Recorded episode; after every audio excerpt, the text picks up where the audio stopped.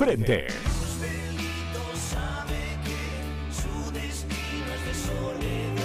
Política, sindicales y toda la actualidad social. Toda la info la encontrás acá. Con la conducción de Jorge Luque, Leo Ojeda y Seba López. Fleteros al frente.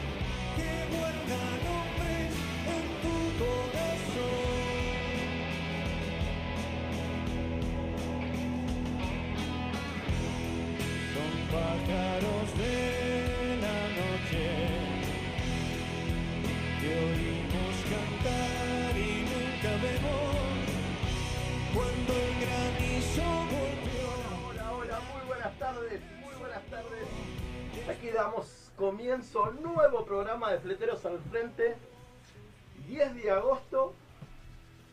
Y la verdad se viene una semana muy linda para todos los chicos, pero antes como siempre voy a presentar a mi equipo de trabajo, a mis amigos, que hoy vuelve Leito Ojeda, ¿cómo estás querido? ¿Bien? ¿Cómo anda, compañero Jorge? ¿Todo bien acá de vuelta? Estamos activos, así que contento. ¿Estás con el flequillo más largo, todo? Me hice un cortecito, no sé cómo me quedará. Vos me dirás. Estás muy fachero, muy fachero. Lo único Un restyling. te hizo Bienvenido bien con Leo. ese- Esas dos semanitas en cama te hizo bien, estás eh, No, la verdad me hizo bien, sí. Algacé, ¿eh? No- Pasa que no se nota. pero- ¿Sí? Sí. Ya, sí. no vamos a, ya nos vamos a meter con vos. Hola Sebastián López, ¿cómo estás? ¿Cómo andás, Jorge? ¿Todo bien, papá? Bien amigo vos. Un placer estar acá y un placer que se haya reincorporado Leo. La verdad que lo extrañamos. Gracias, hizo Seba, falta gracias. y bueno, nada, bienvenido otra vez. Gracias. Un saludo a todos los compañeros que preguntaron, la verdad que agradecimiento. El único que no me llamó acá de un compañero, pero no importa, después. Ah, ¿no te llamó? No, no me llamó. Ya lo vamos a presentar. No, ¿te ya lo vamos a presentar, sí, no, tranquilo. Che, está, bien, está viniendo nuestra Andrea, eh, nuestra compañera Andrea García, que se retrasó con el tráfico como siempre. Marcelo Burruchaga, que por trabajo no puede estar, pero bueno, también es parte del equipo. Y Hugo Mancini también, que siempre fue parte de Fleteros al Frente. Un beso grande para todos Un ellos. saludo para todos. Eh, ¿La semanita bien de ustedes? Sí, yo, Bien. bueno, recuperándome, así que me dieron el alta el día viernes. Y la verdad, listo, ya estamos para laburar, así que vamos a darle para adelante, pero bien. ¿Vos se va? Bien, bien, tranquilo. Por ahí lo más relevante para comentar, estuvimos allá con, con, con, lo- con la rama Puerto, el sindicato, eh, que ellos no- eh, habían, tenido una, habían habían tenido una movida ahí por el tema de inseguridad. Y hubo un Ah, par en- de hechos En, en la terminal de sí, en Doxuc, en Exolgan. de Exolgan, Exactamente, exactamente. sí, sí, hubo ahí unos ilícitos contra transportistas, contra afiliados, y bueno, hicieron una movida ahí, y bueno, después de eso vino la gente de tránsito y de seguridad de- del municipio de ahí, que es Avellaneda, y bueno, se, hubo una reunión ahí, se, se- se mencionaron algunos puntos que son inseguros, digamos, y bueno, van a trabajar sobre eso, va- es probable que agreguen eh, una garita de seguridad ahí en la puerta de, de la terminal donde es medio de noche, ustedes tengan en cuenta que en un tope, digamos, hay cerca de 1.600 camiones, 800 adentro y 800 afuera, y bueno, como que se están distribuidos por todas las alrededores de lo que es el puerto ahí, y bueno, eso como que genera después algo de inseguridad, ¿no? Obvio, obvio. una rotura de vidrios. Ya nos metemos en eso más profundo, no sé si les parece. Nos pueden escuchar por Radio VIX 100.5 por el Facebook, por el Instagram y si no por el Facebook de cada uno de nosotros también, el que quiera acompañarnos. Pero hoy tenemos la visita de dos compañeros. La verdad para mí es un honor, no sé si lo quiere presentar usted. No, presentalo vos, Jorge. Presentalo vos, por favor. Jorge, Para por mí favor. es, es un honor. Qué mesa, ¿eh? Qué, qué... La, la verdad que sí, para mí es un honor porque a Pepe, a Dieguito Barzola lo conozco desde la infancia y yo se lo digo a él siempre en la intimidad, le digo que me pone contento que crezca. Ya le, le- hasta le digo que para mí no tiene que ser más Pepe, sino que tiene que ser Diego Barzola, que se ganó el espacio que está teniendo. Así que muy buenas tardes, querido compañero, ¿cómo estás? ¿Todo bien? No. ¿Para que me voy a sacar Sí, sí, porque no se te escucha y acercate al micrófono. Todo bien, Eh, Jorgito, todo bien. ¿todo bien? Sí, todo tranqui, todo bien. ¿Nervioso la primera vez que estoy acá, Jorgito? No, pero No. Pepe, eh, ¿Eh? No. Vos- vos- vos Una reunión, dame una charla de amigos. eh. ¿Nervioso? No, Sí, Diego. nervioso, nervioso. Pepe, no, no. ¿Eh? Mira, me transpiran las manos, ¿se ve? ¿Te transpira la mano, Pará, Pepe? quiero, Sí, me transpira. quiero, quiero, de- mirá. quiero decir que yo- lo trajimos a Pepe y al otro Sí. compañero que lo presentamos y estaba nervioso en el auto. Se Ah. notaba que estaba nervioso. Pero él ya estuvo en Fleteros sí, al frente y la llevó de taquito. Igual, eh, igual Jorge, como, como traerlo a Alberto Fernández es difícil. eh. No, Ah, no, no, Sí, es la hizo, ¿no? sí, complicado, eh. Lo que pasa es que está es, laburando mucho. Así Claro. como Sí, sí. dijiste que, que se lo merece después. Claro, nervioso porque ya veo que vienen ahora las pataditas. No, Sí, sí. no, no, no. no, no, pero bueno. Siempre Hace- trato de estar o de asistir hay veces que no puedo. nada Hace tres meses, eso. ¿no? Venimos, hace tres menos, meses sí, venimos sí, con esta entrevista. Se volvió la figurita difícil. Eh, No lo creo hagan que- poner nervioso. No, no, pero malo, pará, pará. Vine Creo el que primer- Mario no atendía mal el teléfono que bueno, Vine el primer día y no me dejaron entrar. ¿Cómo que no? No, no, tuviste, sacamos fotos, todo. Tuve, sí, claro, pero no. eh, Yo quería estar ahí. Ah, querías estar el primer día. ¿Y por qué no lo dijiste? Porque soy tímido, Jorge. Sos timidón. Soy tímido, sí, soy tímido. Ah, bueno. Che, vamos a presentar al segundo invitado. Que ya, había- compañero también. ya tuvimos la posibilidad, compañero. la posibilidad de tenerlo, en el cual yo no, no tuve la posibilidad de estar porque había tenido ese inconveniente de salud. Sí. Joaquín Massa, ¿cómo estás? Muy buenas tardes. Buenas tardes, muchas gracias. Veo que no han cambiado la llave, con lo cual pudimos entrar.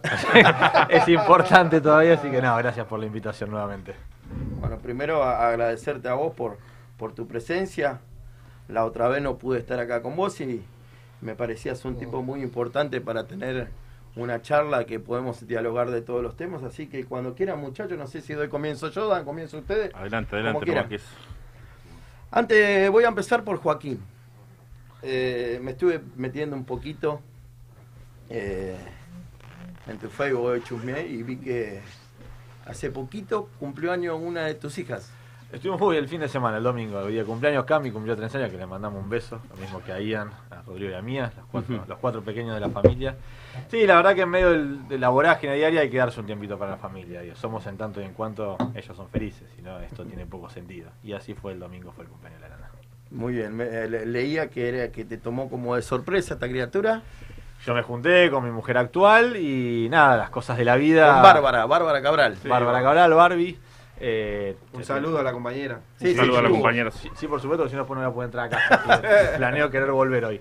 No, la verdad que, que fue. Es una relación que, que llevamos un poquito más de un año. Ella tenía una hija, de, de- como yo la conocí, tenía casi dos años. Y nada, las cosas de la vida. Tuve el regalo más lindo que una persona puede tener, que es que te adopte como padre. Así que para mí es un, un gran honor eh, decir que tengo una hija más, que es ella, que la amamos y queremos y que tratamos de que por lo menos le sea más llevadera la vida, que es compleja, pero que es muy linda y alegre. E intentamos que sea feliz. Muy bien, muy bien. Bueno, un saludo grande para ella, me parecía importante porque creo que fue el 31 de julio. Fue el 31 y lo festejamos por las cuestiones eh, de tiempo. Protocolares. Protocolares que Ah. hicimos esta- este fin de semana. El 31, sí, fue la fecha. Bueno, muy bien, un saludo grande, me parecía importante mandarle un saludo a tu hija porque creo que cada uno de nosotros, bueno, Dieguito... Es más, no- estoy no- invitado y no pude ir, yo pido disculpas. Ah, porque, sí, estabas claro, invitado. Es el no padrino. pude- Claro. ¿Sos claro. el padrino? Ah, Soy que padrino nos venimos a y no enterar. Ah, no, no, no, no. ¿Por qué no fuiste al No pude de la nena? porque estuve haciendo una cosita y tuve un inconveniente. ¿Te quedaste y- dormido? y- No, y- estábamos en entrega de mercadería se rompió un Se camión. rompió un camión ahí El domingo. El domingo Sí. se rompió un camión El domingo, sí, estuve, estuve, estuve el domingo ahí. Eh, no te vi, Leito, pero no importa. Eh, ¿Cómo que no? Ya Pasa se que- soltó. claro, No, sí, ya sí, se sí. soltó. Se me Pasa está que soltando. yo no lo vi a él porque Claro. él le fue a la mañana temprano, yo me fui a la tarde y él, bueno, no, pudo, no sé qué pasó. Que... Muy bien, muy bien. Che, ya que el... estamos hablando de los chicos, ¿no? Sí. Este domingo es el Día del Niño. No sé qué, qué, qué significado tiene para cada uno de ustedes los chicos. No sé quién quiere comenzar, si van a hacer algo el Día del Niño, que creo que estaba escuchando algo que iban a tener pensado hacer. Acá los compañeros de identidad eh, se iban a festejar. Parte de fletero creo que Moisés en zona norte, en zona sur iba a hacer algo. Después otros compañeros, eh, particularmente cada uno en su distrito, decide si hacerlo o no.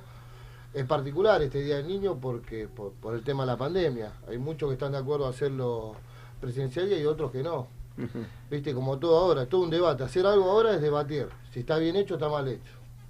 Y- Ah, Hay un tema que los pibes en, en este contexto de pandemia son los que más difícil han, pasado. digo, me parece que, que la han llevado bien este año de encierro, digo, porque hace un año de encierro los pibes que tenían un mundo abierto para corretear se la transformado en cuatro paredes y si a los adultos nos cuesta, imaginémonos a ellos. Esto que decía Pepe es una discusión que nos atraviesa a todos. ¿Qué, es lo que hacemos y qué es lo que no? Digo, en función de eso me parece que la libertad que se ha dado desde el sindicato y de la organización de identidad ha sido, porque muy piola, ha sido, nada, evaluemos los distritos qué es lo mejor. Digo, yo que sé, en San Fernando vamos a hacer una peña, en, eh, para una peña no, una kermés, eh, en, ¿dónde queda? En French y Chacabuco, eh, que lo hacemos en conjunto, digo, con el sindicato y con la organización. Y en otros, en San Martín también lo vamos a hacer ahí sobre Avenida, eh, sobre Avenida Libertador, en diferentes lugares. Y en otros lo vamos a hacer solo en el lugar donde habitualmente está el comer y merendero, ayornándolo a la etapa actual.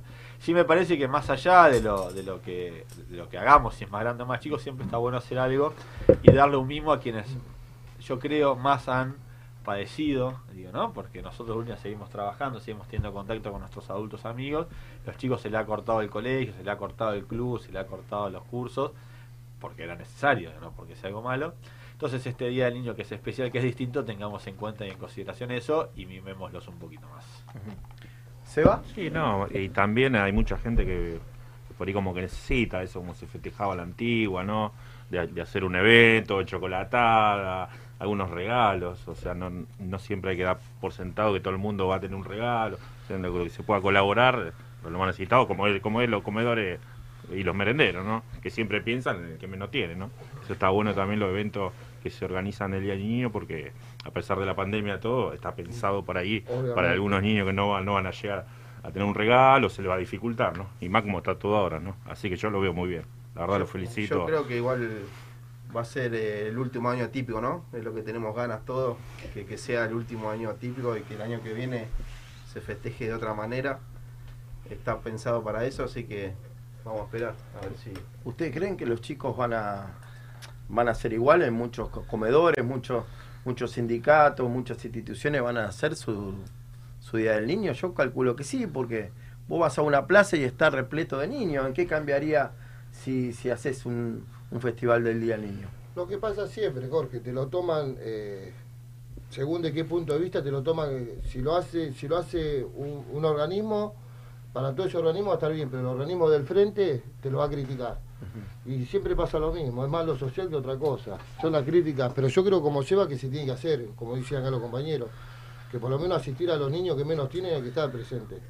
Por eso uno está haciendo política, por uno quiere, por eso estamos como Estado y tenemos que ser un Estado presente. Yo estoy de acuerdo, pero como te digo siempre, viste, te da el miedo, querés hacer algo y del otro lado debes felicitarte, lo único que hacen es criticarte. Pero yo en particular creo que lo importante es hacer, digamos. Sí, obviamente. tomando los recaudos necesarios, ¿no? Con protocolo justo, creo que los chicos se merecen tener un día del niño justo.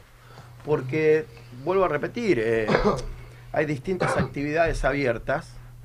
Si están los cines abiertos, si están los teatros abiertos, si hay un montón de espacios abiertos, ¿por qué no poder organizarle a los chicos en un espacio abierto, obvio, con un protocolo justo, no haciendo barbaridades, pero, pero disfrutando para que ellos disfruten, disfruten el... Sí, el, el fa- el factor es di- distinto me parece que es la el nivel de vacunación que hay. Me parece que hoy Claro. podemos pensar en hacer un día del niño porque tenemos una buena parte de la cantidad de la sociedad inmunizada y me parece que eso nos cambia. Si, está de- si el día del niño hubiese sido en abril, junio, mayo, y te diría que no.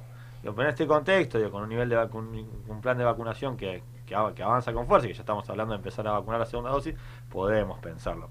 La realidad es que tenemos que entender que estamos en pandemia, que usar barbijos, distanciamiento, alcohol en gel, seguir cuidándonos, digo, más que nada, porque si no, tampoco caer en la cosa, ya está resuelto, ya estamos bárbaros, y después nos damos cuenta, tenemos un rebrote, como pasa en Europa, y fue todo al pedo.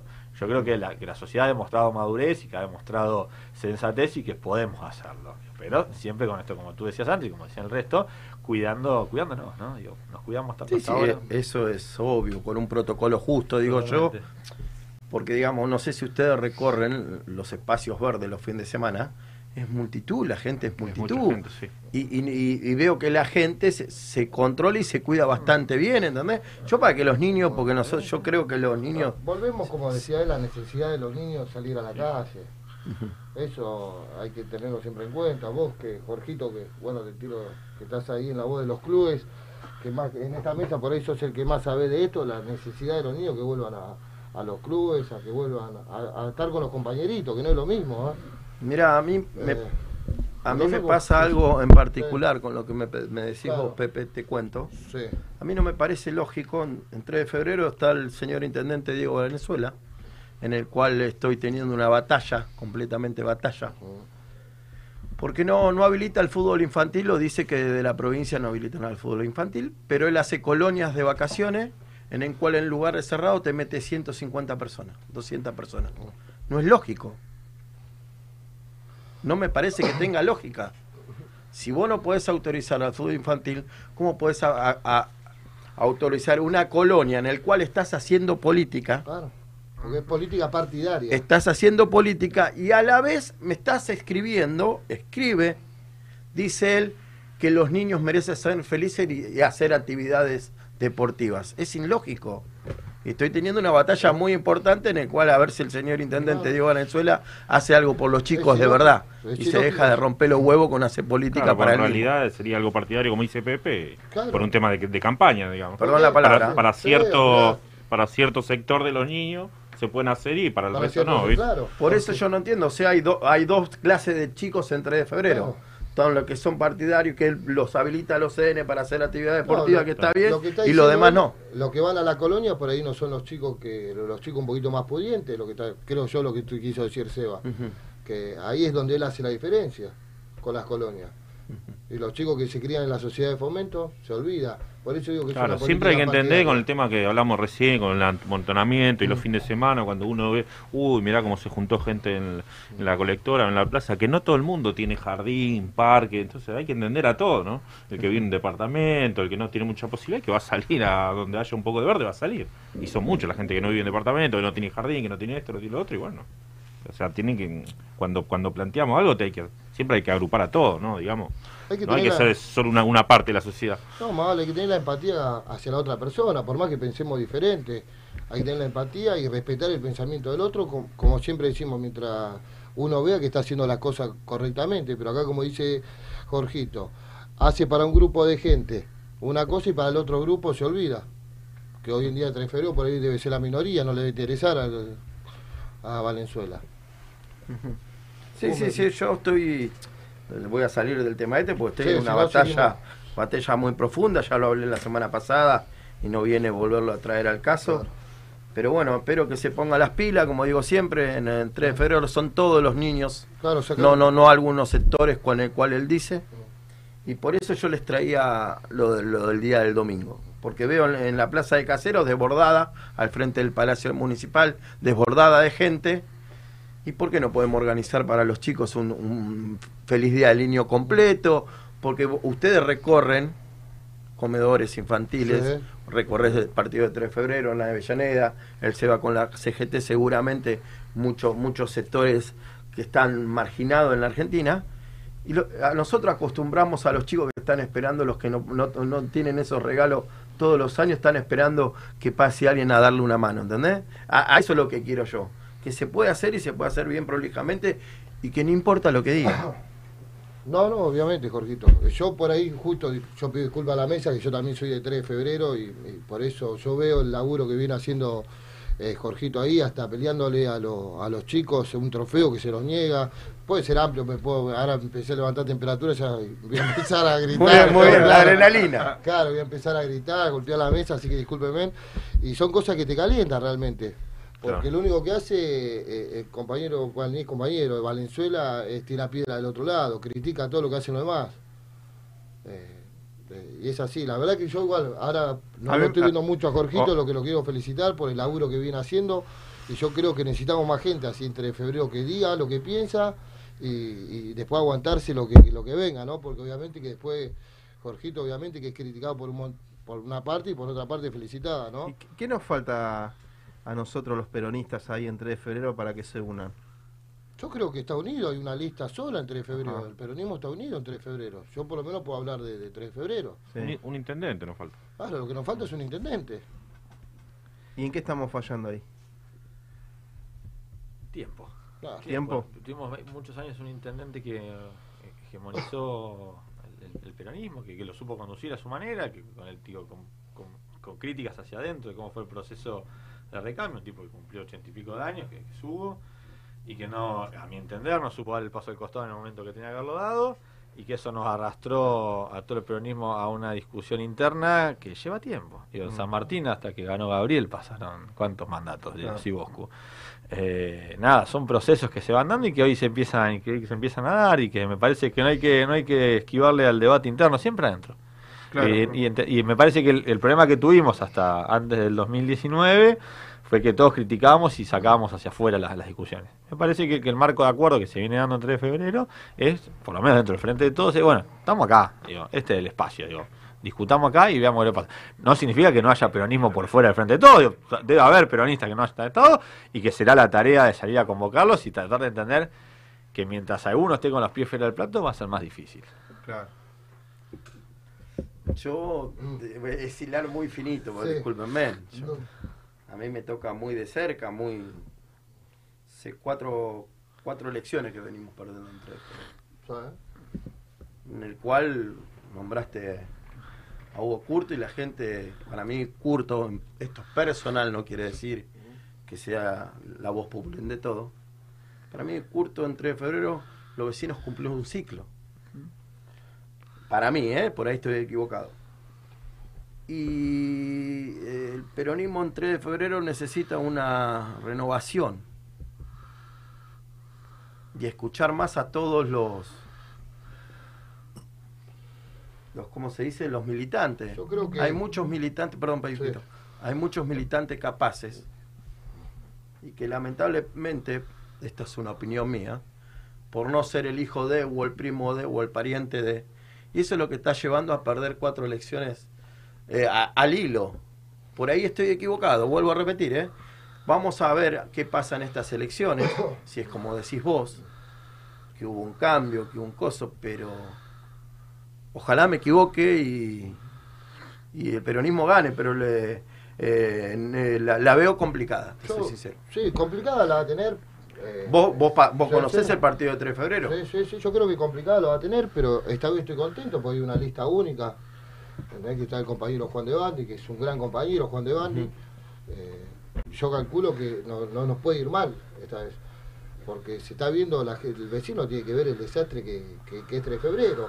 Porque es fácil tirarle piedra hoy a Curto, pero cualquier vecino de 3 de febrero sabe que Curto antes de irse no te dejó ni una calle sin, creo que dos calles sin asfaltar, te dejó las cloacas, agua corriente, universidad, te dejó los 13 DEN. Eh, todo lo que hay hoy en 3 de febrero lo dejó el peronismo. Lo único que hizo este mandato fue pintar plaza y hacer los caminitos al lado de la vía. No hizo ninguna obra más. Solo obra de urbanización hizo. A ver, vuelvo, vuelvo a repetir. Claro. Hay dos, para mi entender, por ahí estoy equivocado, no sé lo que piensa Joaquín. Hay dos mandatos de curto para mí. Sí. Los primeros 10 años y después para mí fue, regula- fue regulando y eso es lo que nos llevó a perder. En las últimas elecciones con Juan de Bandi, en el cual el sindicato de fletero salimos a laburar para Juan de Bandi, nos volvimos a confundir, esta es una opinión propia, No, no, por ahí no, estoy equivocado. Estamos, estábamos ganando y salieron a inventar algo y nos dieron vuelta en una elección que para mí es la primera vez que en 3 de febrero nos cortan boleta. Y perdimos, perdimos por el corte de boleta.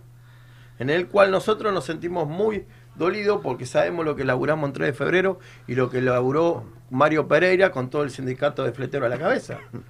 Yo no quiero volver a cometer los mismos errores, no estoy diciendo que soy el dueño de la verdad.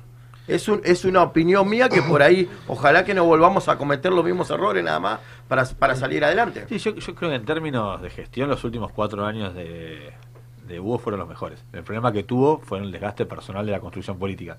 Digo, y lo mismo le pasó a Miguel en San Fernando. Digo, el final de Osvaldo, digo, son, fueron los mejores años. Hubo más obra, más gestión, más respuesta a los vecinos. Pero fue tanto el desgaste de muchos años de conducción y de esa. Vos decís de no armar un equipo de trabajo. Vos decís No, que no se renovó, no, te- No, no yo lo que digo que, renovar. que los que tenías alrededor, después de 20 años, seguían siendo lo mismo. Se hicieron un cerco y un vecino a la- para hablar con el intendente era un milagro.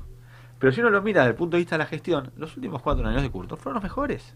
Porque dio respuestas, porque había un Estado Nacional que conducía a Cristina, que daba respuesta al municipio. Digo, lo que pasó, a mi entender, insisto con lo que dice Mario, tal vez uno se puede equivocar, es hubo un desgaste natural de muchos años. Digo, y, y- la, y la imposibilidad de equipo. Y después digo, yo creo que el error del 2003, del, del 2015 y del, y del- del 2017 es entenderse como un grupo de compañeros y compañeras pensaban que podían llevarse el mundo por delante porque eran los pibes, eran la renovación. Y yo creo que eso la, la- la- la- y, y que le pasó al kirchnerismo con la lista de su unidad ciudadana en el 2017. Digo, que pensaron que con Cristina alcanzaba y no alcanzó. Digo, el 2019 esa premisa se logra modificar en la incorporación de todos el arco político opositor al macrismo y más o menos en sintonía de lo que habíamos sido parte del proceso político iniciado por Néstor, nos volvimos a juntar con las particularidades y armando una coalición de gobierno, no un frente electoral, que es otra cosa, una coalición de gobierno, donde más o menos logramos más o menos poner 4 o 5 puntos y caminar. Ganamos. Yo creo que hoy en 3 de febrero, conozco fui responsable de 3 de febrero de San Martín durante muchos años, se empieza a dar esa premisa. Yo me junté con Juan, eh, era un mes y medio, Sí, un mes y medio. más o menos, antes del cierre de lista, y encontré un Juan distinto que el que había encontrado hace muchos años, donde ni, no, ni me había saludado. Pasó Juan y yo, acá estaba, nada, todo bien. Digo, y, y- y empiezo a ver digo, que la incorporación del masismo me parece que es importante, los movimientos sociales es importante, y se empieza a armar una Sí, cosa distinta. Los sindicatos empezamos a tener un poco más de peso, digo, que está resuelta la cosa, no lo creo. Que hay todavía unos vicios de soberbia, y seguramente. Pero se empieza a conformar otra cosa porque la línea de arriba es la conformación de otra cosa. Y en eso yo creo, donde yo por lo menos tengo la esperanza la posibilidad de que haya, digo, Dios, 3 de febrero y lo saco de 3 de febrero, en general, del frente de todos. Yo veo un cierre de lista mucho más ameno. Y ¿Ustedes se acuerdan lo que eran los cierres de lista? Antes, al día siguiente, estaban todos a las puteadas. Digo, en este cierre de lista hubo como más tranquilidad. Digo, hubo menos heridos, se entendió que era una, que era una- que había un espacio de coalición, que iba, uno íbamos a perder lugares, digo, y que, que había que bancarla porque el proceso político no da otra cosa. Yo creo que esa diferencia y esa madurez de, de- de los dirigentes nos ha dado permitir hacer un cierre de lista mucho más tranquilo, juntos por el, juntos ahora, ex juntos por el cambio, tiene lista por todos lados. Digo, en líneas generales quienes van a usar la paz son los que la querían sacar. Si uno se acuerda los debates de mayo, junio, abril, era eliminemos las pasos para qué son. Nosotros dijimos, "Gua- la- guardemos las pasos porque es una herramienta democrática para, No, para poder debatir internamente. Nosotros no las vamos a usar casi, digo, salvo San Miguel y algún que otro lugar, pero después no las vamos a usar las pasos. Bueno, Juntos por el Cambio en todas las provincias, en todos los distritos tiene varias listas. Entonces, nada, me parece que nuestro cierre de lista ha estado acorde al momento político que vivimos, donde necesitamos unidad y estar todos juntos. Justo yo te iba a preguntar de eso, Joaquín. Eh, los cierres de listas, ¿cómo lo viviste? ¿Por identidad? ¿Cómo...?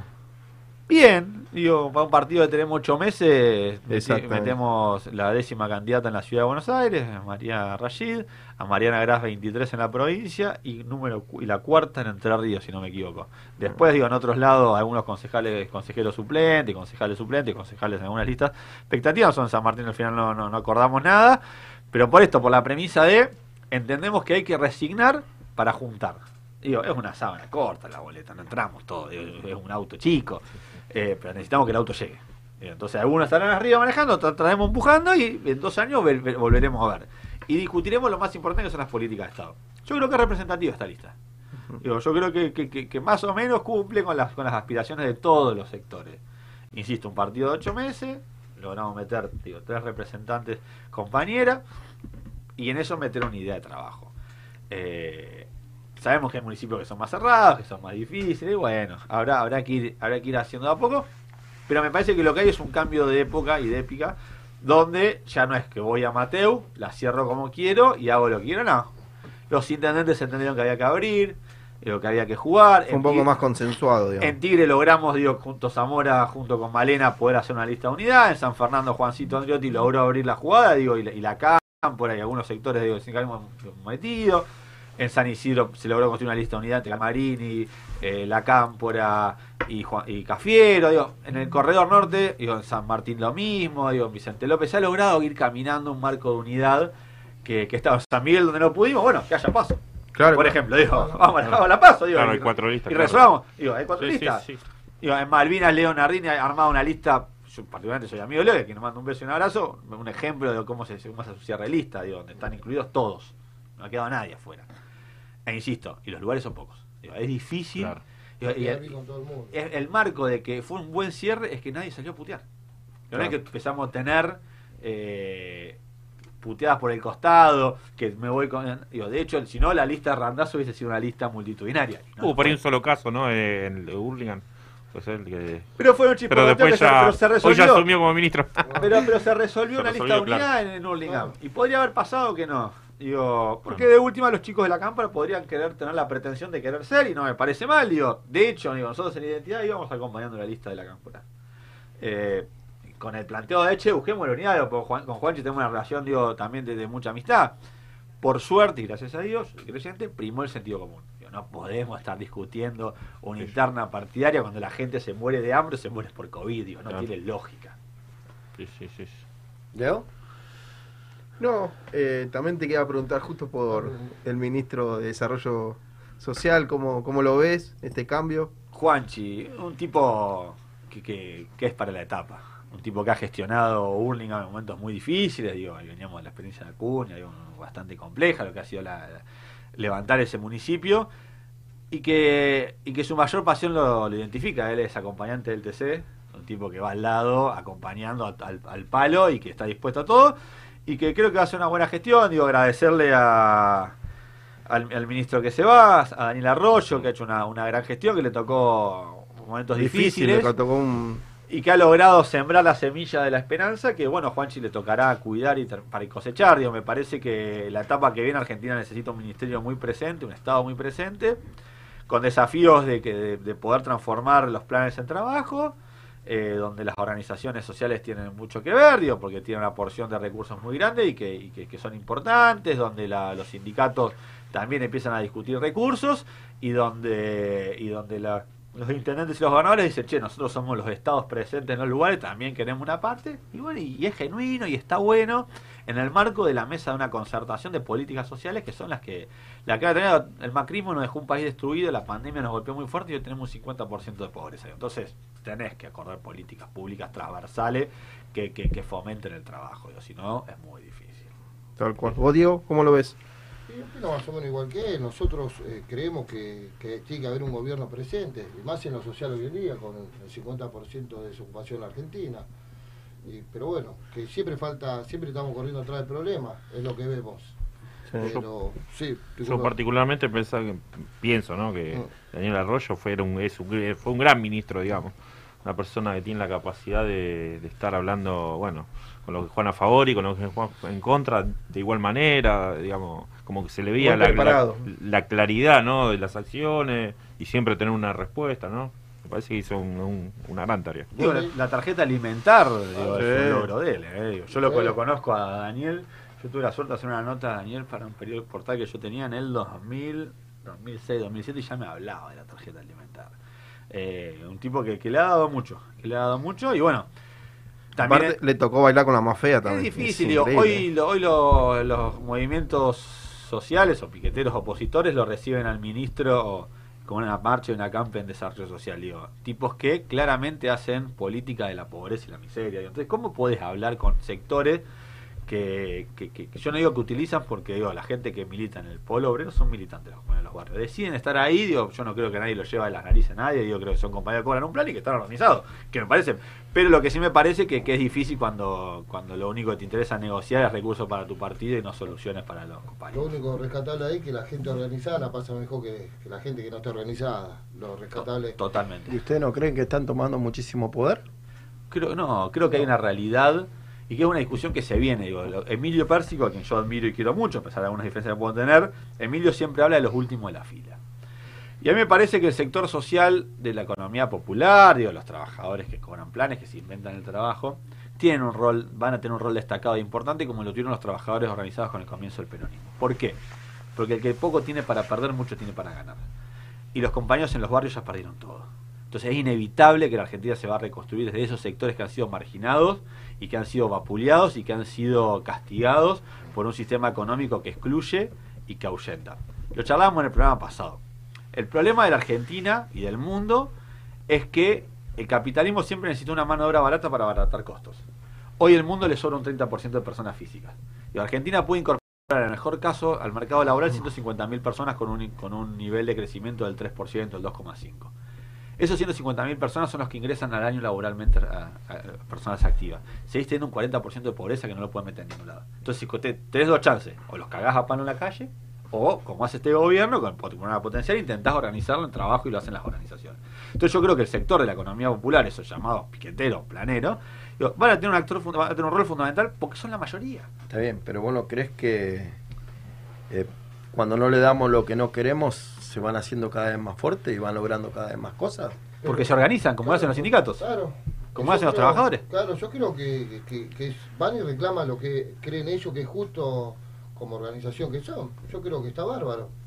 Que todo el mundo salga y reclame lo que piense que está bien. Lo hacemos nosotros como, como sindicato. Cuando están precarizando trabajadores, nos organizamos, vamos y, pa- y pa- y vamos y peleamos por los compañeros. Yo creo que es justo. todo Pero por reclamo. eso yo me refiero, Sí. ¿vos no crees que van a seguir tomando muchísimo más poder y el día de mañana no pueden salir a pelear hasta puestos políticos? Es que lo ¿Lo dejarán? Y yo creo que Ojalá como sí. pasa con los sindicatos también. Claro, ojalá los que sí. sindicalistas que creemos que no hay nada mejor que, que un sindicalista en la política. Claro. Es lo que creemos los que estamos en sindicatos, ¿no? Cada uno que, que- que está en un movimiento piensa que su movimiento es mejor que el otro. Ese es el gran problema que tenemos nosotros y perdimos la empatía del compañero. El compañero es bueno en lo que hace y es, y es respetable. Es más, digo, yo creo que, que lo que pasó en la matanza es una, es una cagada, hablando mal y pronto. Donde se le bajó la lista a los chicos de- del movimiento Evita, Somos Barrio de Pie, del sindicato de la UOCRA, de la UOM, que habían logrado como armar ahí una cosa distinta. Digo, no hay que tenerle miedo a las urnas. Digo, si estamos todos en el Ah. momento del proyecto, si no tenemos coincidencia que lo defina el electorado, no me parece tan grave. Donde hay ¿Por qué cuestiones tan... que se la bajaron? Porque hubo una decisión de no de no poner listas con los contra los intendentes. Que no, no, digo, no, me parece mal, digo, me parece que, pero una cosa lo que pasa en Hurlingham, donde se termina haciendo síntesis, donde pasa en San Martín, que termina haciendo síntesis, o en San Martín, o en, San Fernando, o en Tigre, y otra cosa donde se cierran las puertas, como hizo el intendente, y no entra más nadie y quedan todos afuera. Digo, ahí es distinto, digo. Si la decisión del intendente de no querer abrir la puerta, bueno, vayamos a una, a una disputa interna. Yo lo que creo que en algún punto los movimientos sociales van a tener peso específico, como lo tuvo la CGT en algún momento y como queremos que la vuelva a tener, digo, porque ¿qué más queremos? Recuperar el 30% de los cupos para los trabajadores organizados, digo. Me parece que, el, el- que la capacidad de claridad de muchas veces el peronismo de los últimos 30 años tiene que ver la poca claridad con el descrecimiento de la participación de los trabajadores organizados en la discusión de la política y las pocas acertadas políticas públicas que se han tenido en ese sector. Digo, si queremos solucionar el tema de la pobreza, ¿con quién vamos a hablar? Con los pobres. Digo, si queremos solucionar el problema del trabajo, ¿qué vamos a hablar con los trabajadores organizados? Si queremos solucionar el problema de las mujeres golpeadas, ¿con quién hablamos? Con las compañeras. Digo, dejemos de querer inventar, inventar cosas. Es ahí. ¿Por qué no lo hacemos? Porque, porque si se tenemos hace. el 50%. Pero se empieza a hacer, digo. No te estoy hablando que no lo esté haciendo este gobierno. Ah. ¿Por qué no se arma un proyecto serio para terminar con la pobreza? O no terminar, o empezar a combatirla. Es que yo creo que lo tenemos, ¿eh? Yo creo que el Frente de Todos lo tiene. Yo creo que lo viene aplicando, que las políticas de desarrollo digo, tienen que ver con eso, digo, el programa potencial tiene que ver con eso, el programa de agua más trabajo, por ejemplo, el programa ya adelante obras públicas tiene que ver con eso. Pero también tenemos que entender que, que le damos un gobierno sin plata. Por eso mismo. Digo, En una pandemia, ¿no? Entonces tenés que ir equilibrando. Yo creo que el gobierno de todos tiene la, la respuesta para cómo salir de la pobreza y del hambre. El tema es que tenemos que conseguir los recursos. Hace falta tiempo. Y es una frazada corta. Claro. Con la nariz de los ricos, la pata de los pobres. Digo, en ese proceso, en el medio, te que ganar elecciones también. ¿Y cómo, cómo generamos los recursos si vos serías presidente? Para que vengan las empresas, ¿no? Para que traigan trabajo. ¿Qué, qué, qué, qué le propondrías? Es que primero un Estado sustentable, digo, con, con cuentas claras y con finanzas claras, que me parece que es lo que estamos teniendo. Eh, con seguridad jurídica. Yo creo que tenemos que hacer una reforma integral de la justicia, porque hoy digo, venir a invertir en un país donde los jueces dictan de acuerdo al, al color político es una cagada. Y me parece que después, digo, entendiendo que no queremos, que, que no hay que, que hay que dejar de apostar a la timpa financiera, el que viene y pone plata porque sabe que se la lleva en cuatro o cinco años, nada. digo. Claro. Y después, hoy justo se cumple no sé cuántos años del primer avión que fabricó Perón en el, en el 56, 57, el Piki, bueno, no me acuerdo, el Pulqui. el Pulqui. Pulqui. Y hay que volver a apostar en la industria. Digo, hay que apostar en la industria, tenés que primero formar una camada de trabajadores que sepan del oficio. Acá no nos olvidemos que no solo estuvo el macrismo, sino que estuvo el neoliberalismo, con, con, Carlos Saúl y con, De la Rúa, que destruyó la cuestión cultural. Acá lo que tenemos que recuperar primero es la cultura. ¿y qué es la cultura del trabajo? Y no es en desmedro de los compañeros que no saben trabajar. Vos tenés familia en las barriadas más humildes que llevan tres generaciones de que ven a los padres, a los abuelos, a los tíos en la casa sin trabajar. Entonces el pibe que mamó eso y que vivió eso, digo, es muy difícil que lo agarre y lo ponga en una fábrica y funcione. Lo que tenés que hacer es un proceso de readaptación y culturalización de- con la cultura del trabajo. Digo, tiene que haber- es a través de la educación, es a través de un Estado presente que brinda oportunidades, no es de la noche a la mañana. Por ahí con más escuela de oficio, más escuela técnica. Con más realidad, educación. sí, Con sí, más sí. educación, claro. Con más educación no hay otra. No hay otra, parte del mundo lo ha demostrado que, que funciona de esa manera. Eh, y después, digo, eh, eh, es, es generar una, una- una herramienta política sólida que logre que logre construir culturalmente. Nosotros en Argentina tenemos de hace 50 años la teoría del, del vaivén, ¿no? Digo, del péndulo. Claro. Gobernamos nosotros, gobiernan ellos. Sí, ¿no? sí. En algún momento hay que romper ese péndulo. Digo, hay que romper ese péndulo. Bueno, eso se hace de la construcción política, em- no me gusta la frase, pero bueno, el empoderamiento de los sectores para mí más humildes y trabajadores. Digo, es a través de la organización popular. En el medio están los poderosos que no lo quieren largar y nosotros que la queremos sacar. Bueno, hay que ir construyendo. Lo que no nos puede pasar que esa discusión la demos fuera de un proyecto político único. Digo, cuando lo hicimos por separado, nos fue como en el 2015. Cuando nos empezamos a juntar y empezamos a discutir hasta adentro, vamos caminando. ¿Es lento? Es lento, sí, claro que es lento. Claro que es lento. Yo la semana pasada decía que la Argentina necesita, basta de grieta, me imagino la grieta política, no que vayan a votar a, a- a dicha lista. Sí. Se malinterpretó. Eh, ¿Vos crees que es el camino que, que los políticos se tienen que unir para sacar el, el país adelante o no? Es que la grieta es cultural. Y, y- y existió siempre y va a existir siempre. La grieta es entre los que pueden comer y los que no pueden comer. Esa no se va a romper. Porque no se va a romper porque el que no, el que come. Digo, ¿cuál fue el problema en el peronismo con Perón? El problema no es que los ricos ganaron menos con Perón o con el kirchnerismo. El problema es la diferencia. A los ricos no les molesta ganar mucho y que el pobre gane mucho. Les molesta que no se vea la diferencia entre el que gana mucho y el que gana poco. claro. A los ricos les molestaba que se vayan a Mar de Plata de vacaciones. Durante el kirchnerismo odiaban al kirchnerismo porque los pobres no íbamos a Punta del Este, donde iban ellos. Entonces, esa brecha va a existir siempre. Y, y- y- todo bien, pero nada, no, es insanjable, porque el, el tipo que gana mucho y no está dispuesto a que el resto gane poco, no puede hacer nada. Lo que sí tenemos que hacer, dentro del resto, que es el 80%, es tratar de juntarnos. Y ahí la batalla es cultural, porque parte del problema que tenemos, que muchos compañeros de la clase media defienden lo que les gustaría ser más que lo que están más cerca de ser. Y ahí la- donde la, la discusión es cultural, donde tenemos un enemigo, en términos políticos, ¿no? Que un militante de la oposición, que son los medios de comunicación, que tenés 24 horas taladrando, taladrando. Y a nosotros, ¿no? el campo popular, los sectores populares, nos cuesta entender esa regla de juego. Entonces intentamos armar un canal como ese 5 y termina no funcionando. Eh, lo intentamos armar CN23 y traer un intendente a Tigre que fue un fracaso. Eh, nada, hay que organizarse, hay que dar la discusión y hay que juntarse. Pero hay que juntarse entre los que pensamos iguales. A mí, con los tipos que no les interesa, digo, esos sectores de poder, digo, lo que es la oligarquía, lo que es la, el- los terratenientes, lo que son los empresarios de la timba financiera, con ellos nunca vamos a poder hacer nada. Pero ahí vos lo dijiste bien claro, necesitamos unirnos. Sí. Vos, vos conocés las bases de tu barrio. Sí. Diego conoce, él conoce. Avellaneda, yo conozco. ¿Cómo hacemos? Es un proceso. Si cuando armás, lo armás, llega la gente que realmente conoce las bases y que realmente laburen y de repente te cortás con que te cortaron las patas y no te quedaste en el camino. Es un proceso, lo que digo que es un proceso, que no es fácil y que necesita de mucha madurez. Que claramente hasta ahora no la hemos venido teniendo, si no hubiésemos seguido gobernando. No la hemos tenido desde quien tenía la responsabilidad de, de- de- de conducir el proceso político, como fue en la época del kirchnerismo, digo, porque uno, yo soy muy agradecido en los años de Néstor y de Cristina, pero también entiendo digo que el 2015 perdimos porque Cristina ni una vez dijo Scioli es mi candidato. Con haber dicho eso seguramente hubiésemos ganado. El candidato es el proyecto, la gente no entendió que cuando fue a buscar la boleta proyecto no la encontró y no nos votó.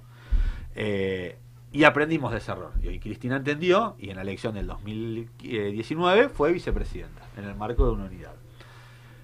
También entendimos que había No, no, no.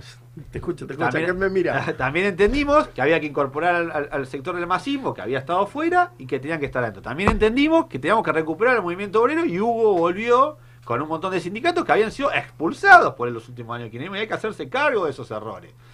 Eh, hoy la etapa marca que hemos construido esa alianza. Después en las bases, y es el mismo proceso. Digo, los compañeros de los barrios están atravesados por el neoliberalismo como estamos atravesa- atravesados todos, y el individualismo, y el ego, y las ganas de querer ser. Lo que hay que entender es que querer ser no es un pecado, y que está bien. En el marco del respeto y la cordialidad, porque cuando yo le pego a él, no le estoy pegando a él. Lo que estoy debilitado es el proyecto político que estoy construyendo con él. Porque cuando, cuando Pedro habla mal de Pablo, más que de Pablo habla de Pedro. Entonces cuando yo voy a hablar mal de él, en realidad estoy haciendo hablar mal de mí. Entonces él no me va a creer ni a mí ni a él. Digo, entonces, nada, es entender que estamos atravesados por el neoliberalismo y que tenemos que en un momento parar la pelota, formatearnos como militantes y de che, vamos para arriba, vamos arriba, loco. No se puede de otra manera. No podemos resistir eh, cuatro años más de opresión, cuatro años más de miseria y cuatro años más de, de- agravio hacia los sectores más vulnerables que, insisto, no tenemos nada. Nosotros opinamos para atrás. Y la clase alta pasa a ser clase media. Nosotros nos caemos en el mapa, los trabajadores. Y no hay vuelta atrás. Y nosotros miramos para atrás y no tenemos nada. Entonces nos obliga a tener aún mayor claridad a la hora de construir esta de construir organizaciones políticas que transformen la realidad. Dieguito, contanos un poquito del laburo que venís realizando ahí en Identidad, que realmente abriste las puertas, llevaste tu trabajo a la, creo que con Mario ahí. con- Sí, y conjunto con, también con, con el compañero Joaquín. El laburo que estamos haciendo nosotros, tenemos una mesa de diálogo una vez por semana, consensuamos y le estamos dando el apoyo porque creemos en la política que estamos que están haciendo los compañeros de entidad. Básicamente es eso, como apoyamos en su momento a Octavio Argüello, como en 3 de febrero vamos a apoyar a, a, a De Bandi, eh, y, y en, en Varela creo que los compañeros están apoyando a la 13 de abril, a, a Pere- al pereirismo ahora.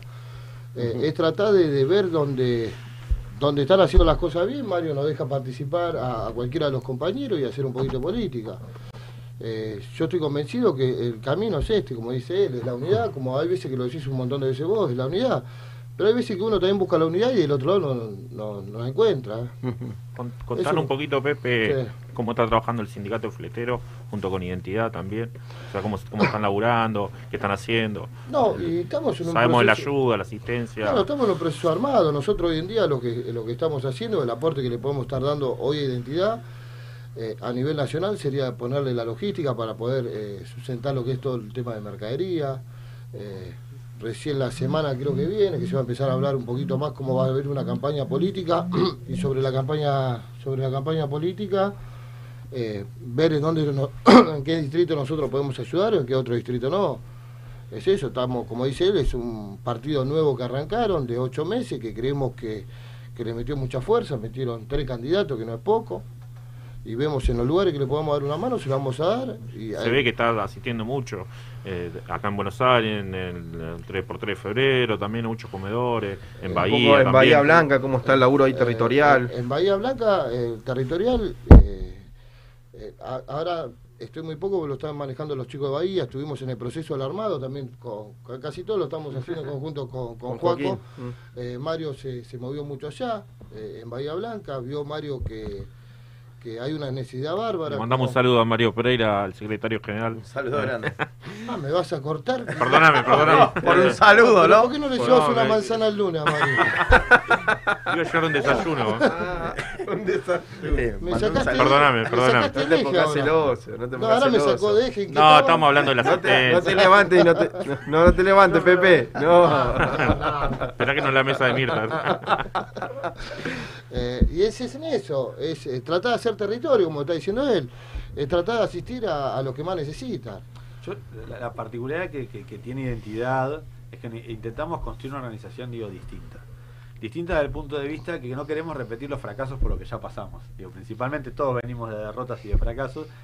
Y donde la, inclusión de, lo- de los compañeros del sindicato, la mano de Mario, digo, de Pepe, digo, de Burro y de tantos otros compañeros y compañeras, es la incorporación de una visión a, la construcción de una organización política que tiene que ver con los trabajadores. Y para nosotros eso es primordial, era urgente y para nosotros digo ese, ese gran logro de este año. Eh, además, digo, lo digo como siendo parte de la, familia fletera, digo que podamos incorporarnos a, una organización política que nos permite la, independencia de poder ir caminando más allá de, los acuerdos generales nacionales que tenemos, me parece que está bueno y me parece que en eso Mario siempre nos, ha dado una premisa que es desde la humildad. Digo, desde la humildad y el trabajo. Nosotros hablamos a través de la humildad y el trabajo y me parece que es el mayor aporte que le podemos dar a esta organización. Digo, desde el ejemplo, eh, sin ponernos en, en vedette, es construir esto de nada, un sueño colectivo. Digo, desde las pequeñas verdades, ¿no? la construcción de una gran verdad.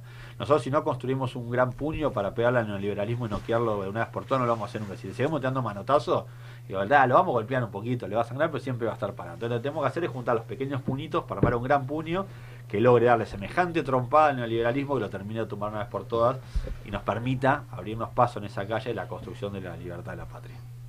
Sí, yo me quedo, me quedo con lo que dijiste. Eh, uno aprende de los errores. ¿no? Por eso es, eh, antes te decía, eh, ojalá estemos a la altura de, eh, en estas elecciones de no volver a cometer los mismos errores. Si no es volver a tropezar de vuelta con la misma piedra. Pe- pero así en, en- en las bases de los, de los distintos distritos. Yo hablo de 3 de febrero porque conozco. Yo no caminé mucho por el tema de política, recién en dos años, pero yo ya sé cuáles son las necesidades que necesita 3 de febrero. ¿Por qué no llevarlo a cabo una vez que estamos como para que no nos saquen nunca más a patada en el tuje, perdón? ¿Entendés? Pero Si yo- disculpame, sí. Jorgito, que, que yo te ponga. eh, yo creo que las necesidades de 3 de febrero, el peronismo se las dio todo. No quedó Yo- ni, ni un paso a nivel sin entubar eh, en 3 de febrero. Siempre hay algo por Eh, hacer, Pepe. Obviamente que siempre Nadie hay algo por critica hacer. lo que se hizo y se hizo muy eh, bien. eh, yo parece que como es lo mismo, tuvimos 10 años de, de kirchnerismo maravilloso. ¿Y por qué perdimos si veníamos maravillosos? Ah, ¿Vos me lo Porque en algo explicar? fallamos, lo dijo él.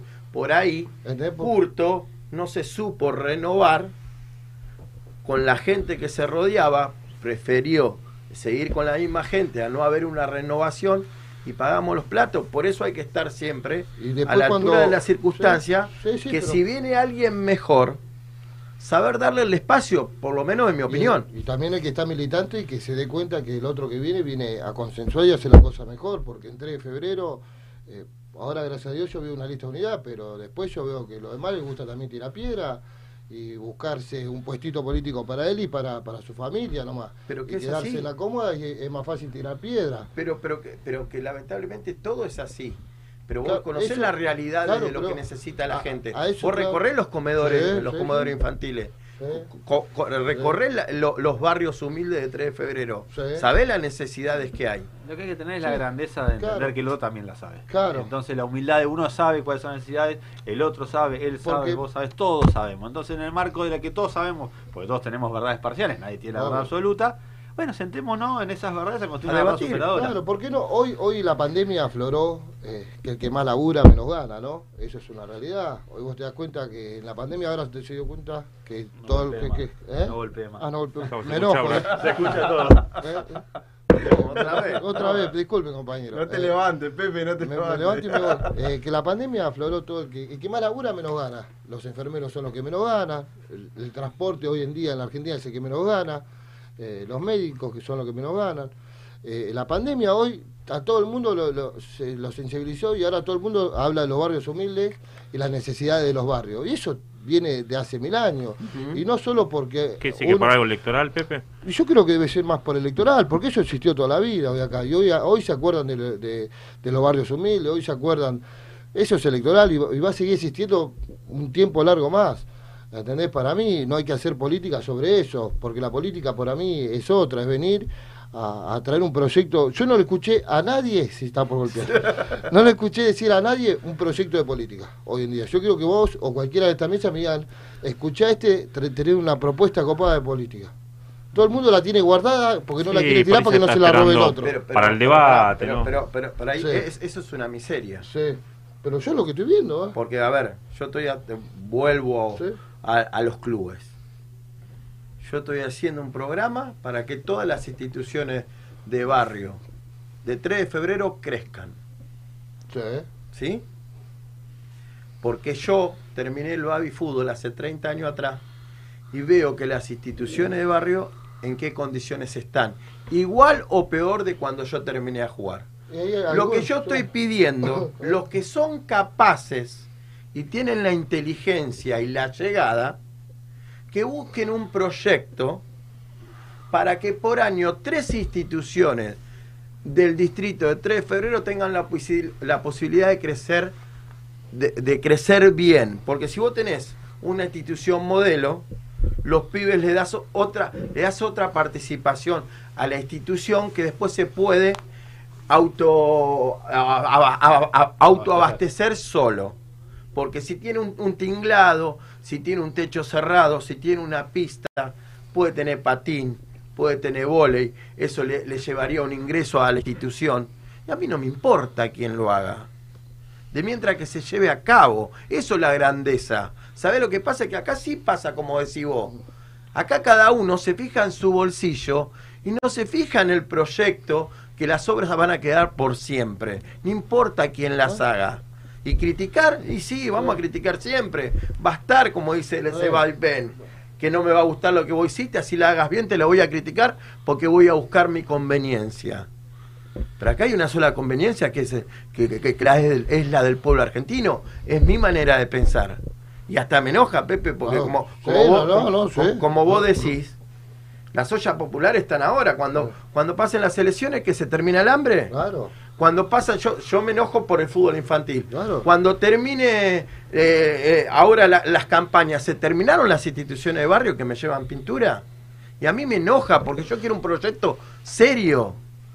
Porque a los pibes, yo hablo siempre de, de los clubes, disculpen que me meta porque él me lleva a esto. Yo, yo, yo veo, a los, los sacás a los pibes de la calle, lo dijo Carlos Retegui el otro día, lo dijo bien detallado, bien que todo el mundo lo aplaudió. Lo dice un loco, un enfermo, y, eh, está buscando Sí. algo personal. Sí, está buscando algo personal. No, Jorge. no- no creo que sea así. Tengo unos saluditos antes de irnos a la pausa y después hay un mensaje. Eh, decime, Pepe. Iba a golpear la mesa. bueno, bueno. Bueno, nos manda saludos a la mesa Pablo Sacheo, Jorge Salazar, Alberto Cañete, Sebastián Cabral, Maximiliano Peñalba, Mariano Vidal. Te mando un saludo, un, un abrazo, un me hermano dijo. Vidal. Un hermano Sí, Vidal. un hermano. ¿Cómo, cómo es el apodo? Sí. ¿Cómo es Marianito? ¿eh? Manuelita. Rayo Macuiles. Carolina, Carolina Araujo, Marcelo Burruchaga, también manda Marcelito abrazo. estaba llamando, ¿no? Matías Curvelo y Polo Firpo. Polo Firpo, ¿Eh? grande, bueno, y un saludito Un saludo también, eh, ahora sí, a, a- a Mario Pereira, Guillermo Klimer, Fernando Curvelo, pobre que, que está aislado. Fernandito, un gran saludo. ¿Ah, sí? No Sí, sabía. aislado, Sí, porque la hija dio positivo. Dio- y bueno. dio Un saludo grande entonces, a, Fernando.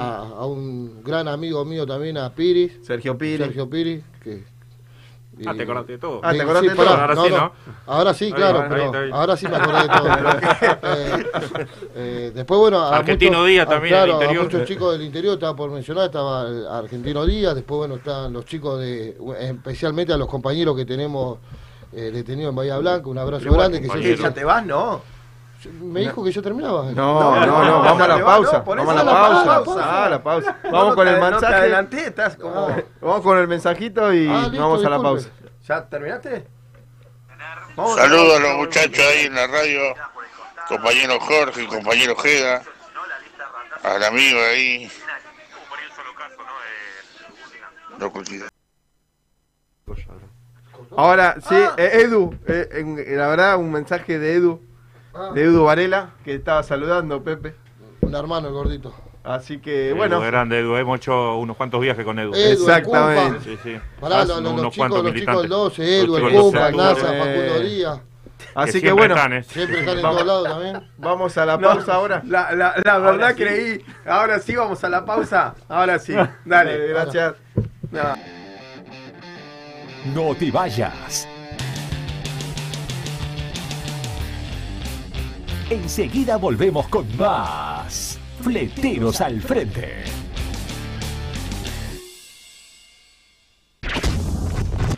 Encontrarnos solamente. Sentir y oír para llegar. Bits es música. Inicio espacio publicitario.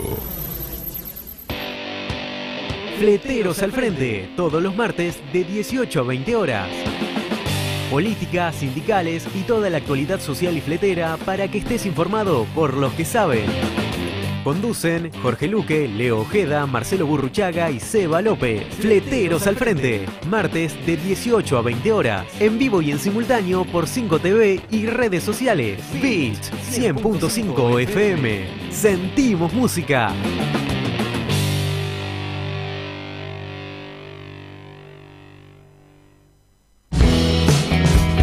2JM. Somos proveedores de filtros y lubricantes más completos de la zona. Productos de primera línea. Autos, motos, camionetas, 4x4. Vehículos nacionales e importados. Atención personalizada. 2JM Lubricantes. Salta 365. Frente a la Plaza de General Pacheco. Tigre. San Fernando informa en 60 segundos. El municipio retomó las actividades de pileta en todos los polideportivos. Se reactivó natación, pileta libre y aquagym, entre otras actividades muy populares por parte de vecinas y vecinos, todas cumpliendo los protocolos correspondientes.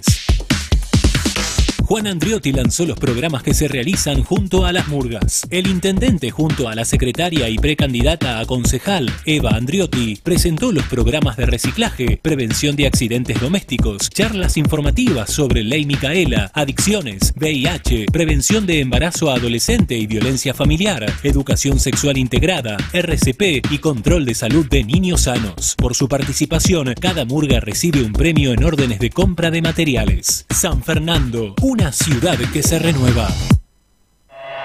Convivir a diario con la salud y el bienestar personal es ponerle fichas y apostar en grande a nuestro cuidado personal. Somos Radio Doc.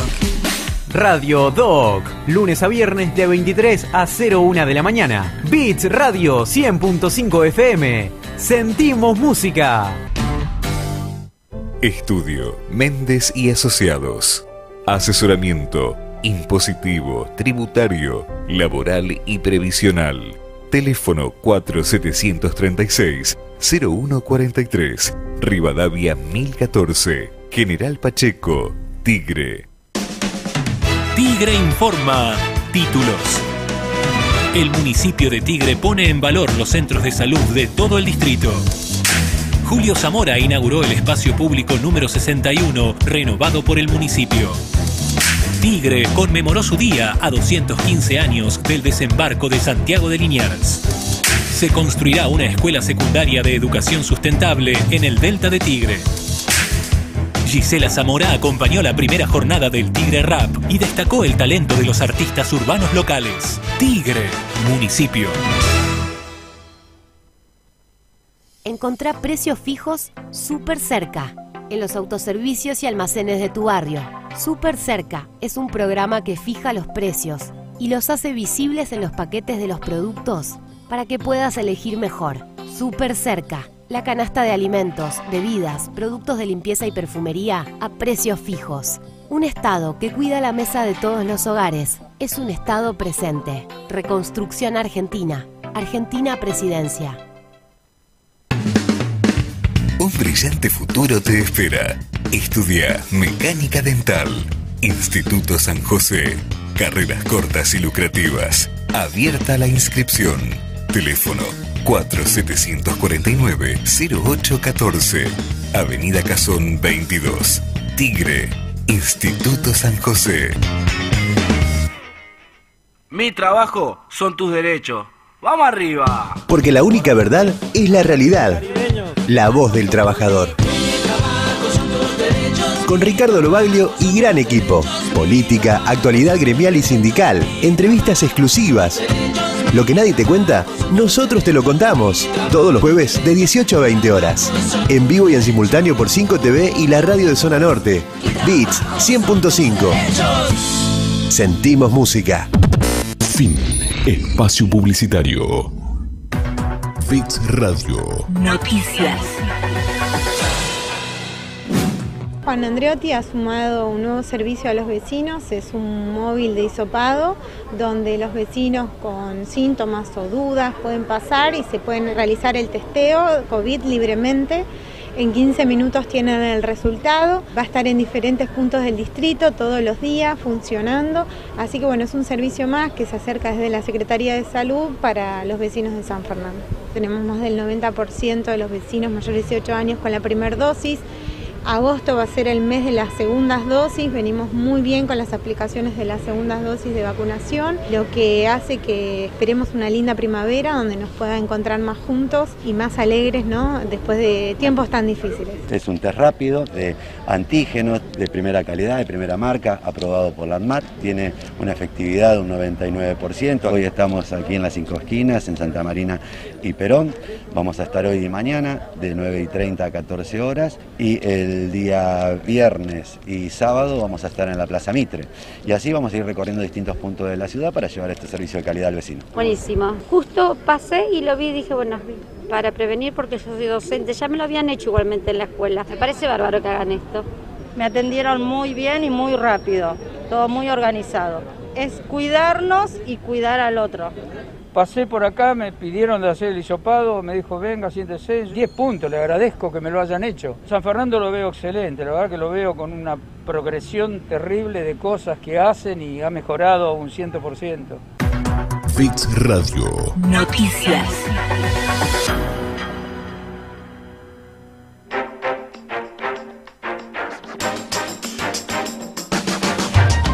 Estamos en todos lados. Sumate a nuestras redes. Encontranos en Facebook, Twitter o Instagram como Beat es Música y forma parte de la comunidad Beat.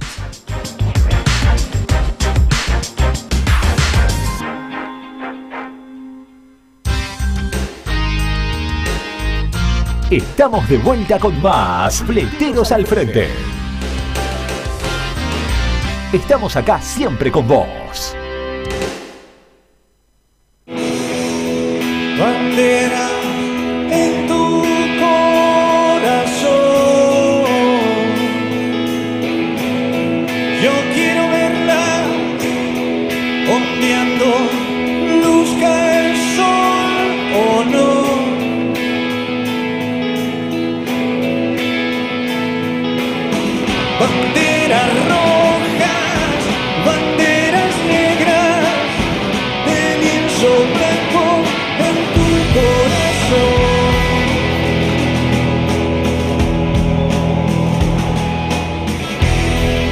Bueno, bueno, segundo bloque de Fleteros al Frente. La verdad espero que la estén pasando bien, la verdad es una charla muy interesante que estamos llevando a cabo en esta tarde. Así que, que, bueno, vamos a seguir con la charla, no sé si les parece compañeros. Le quiero preguntar a los dos, ya que tengo acá, ¿qué significa Victoria Donda para ambos? Uy, Victoria. Yo, yo a Vicky la, y tomo la palabra porque soy el que más le conozco, la conocí cuando llamaban Alía y militaba en Avellaneda. Después nos enteramos en el proceso que se llamaba Victoria, que era hija de desaparecido. Después pasó a ser diputada nacional, pero lo que nunca dejó de ser es una compañera.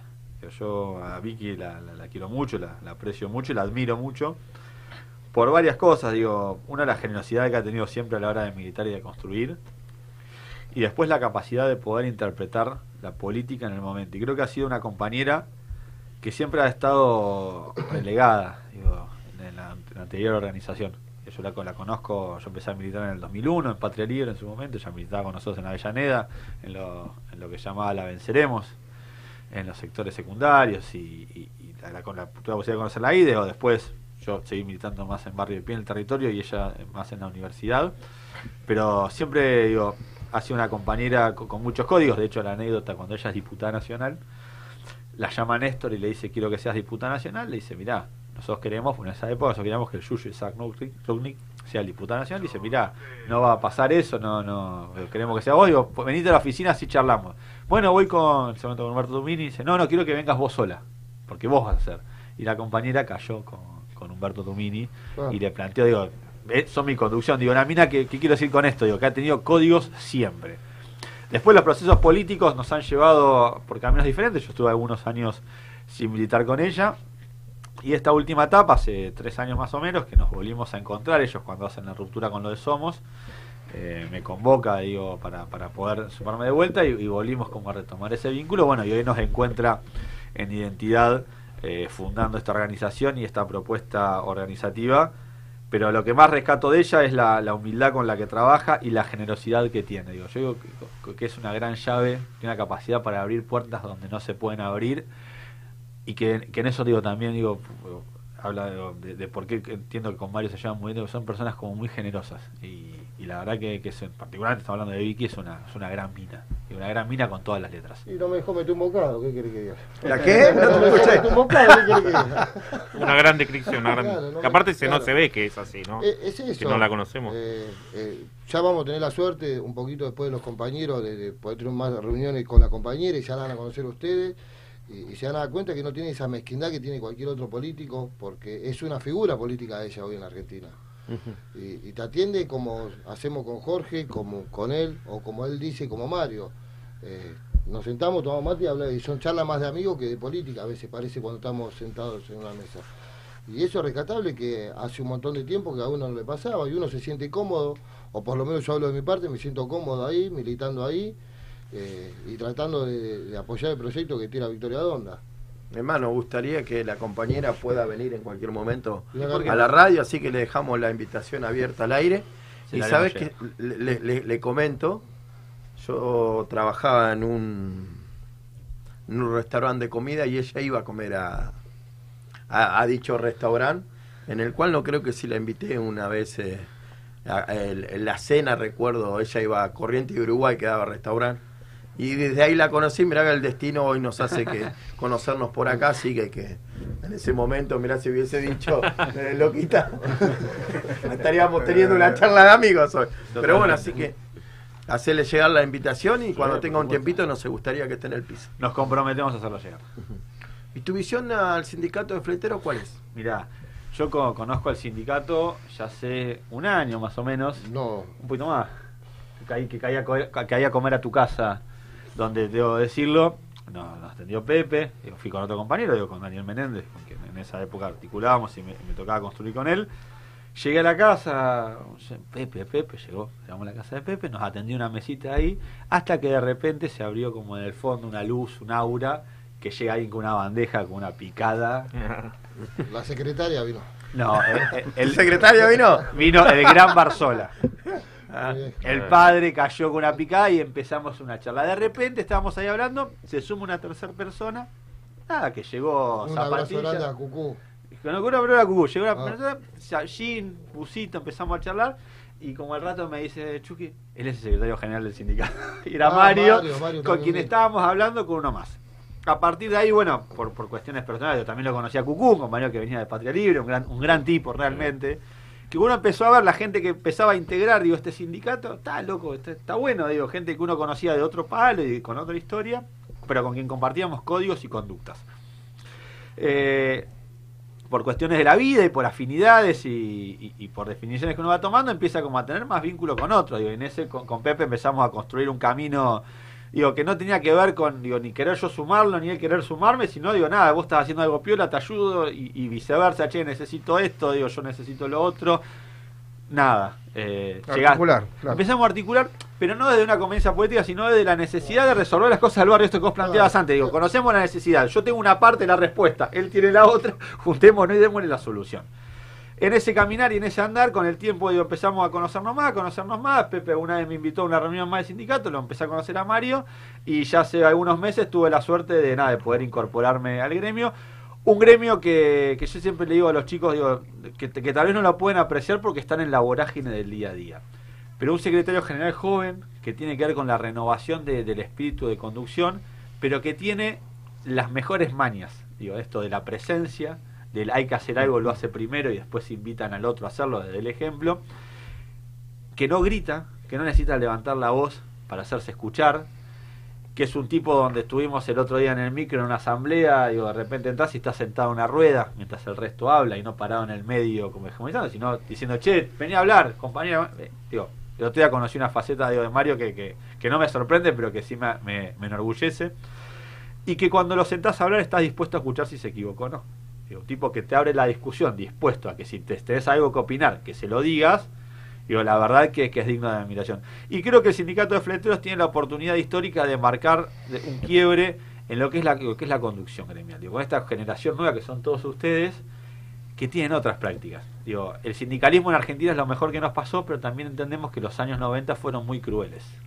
Y me parece que en esa refundación, una cuestión etaria, generacional, donde los viejos se nos están muriendo y donde es- es- ese tipo de sindicalismo ya no tiene cabida, el sindicato de fleteros pone, impone una regla que es, se puede ser sindicalista y ser honesto, se puede ser sindicalista y se puede ser trabajador, y en este gremio las mujeres y las diversidades tienen un lugar.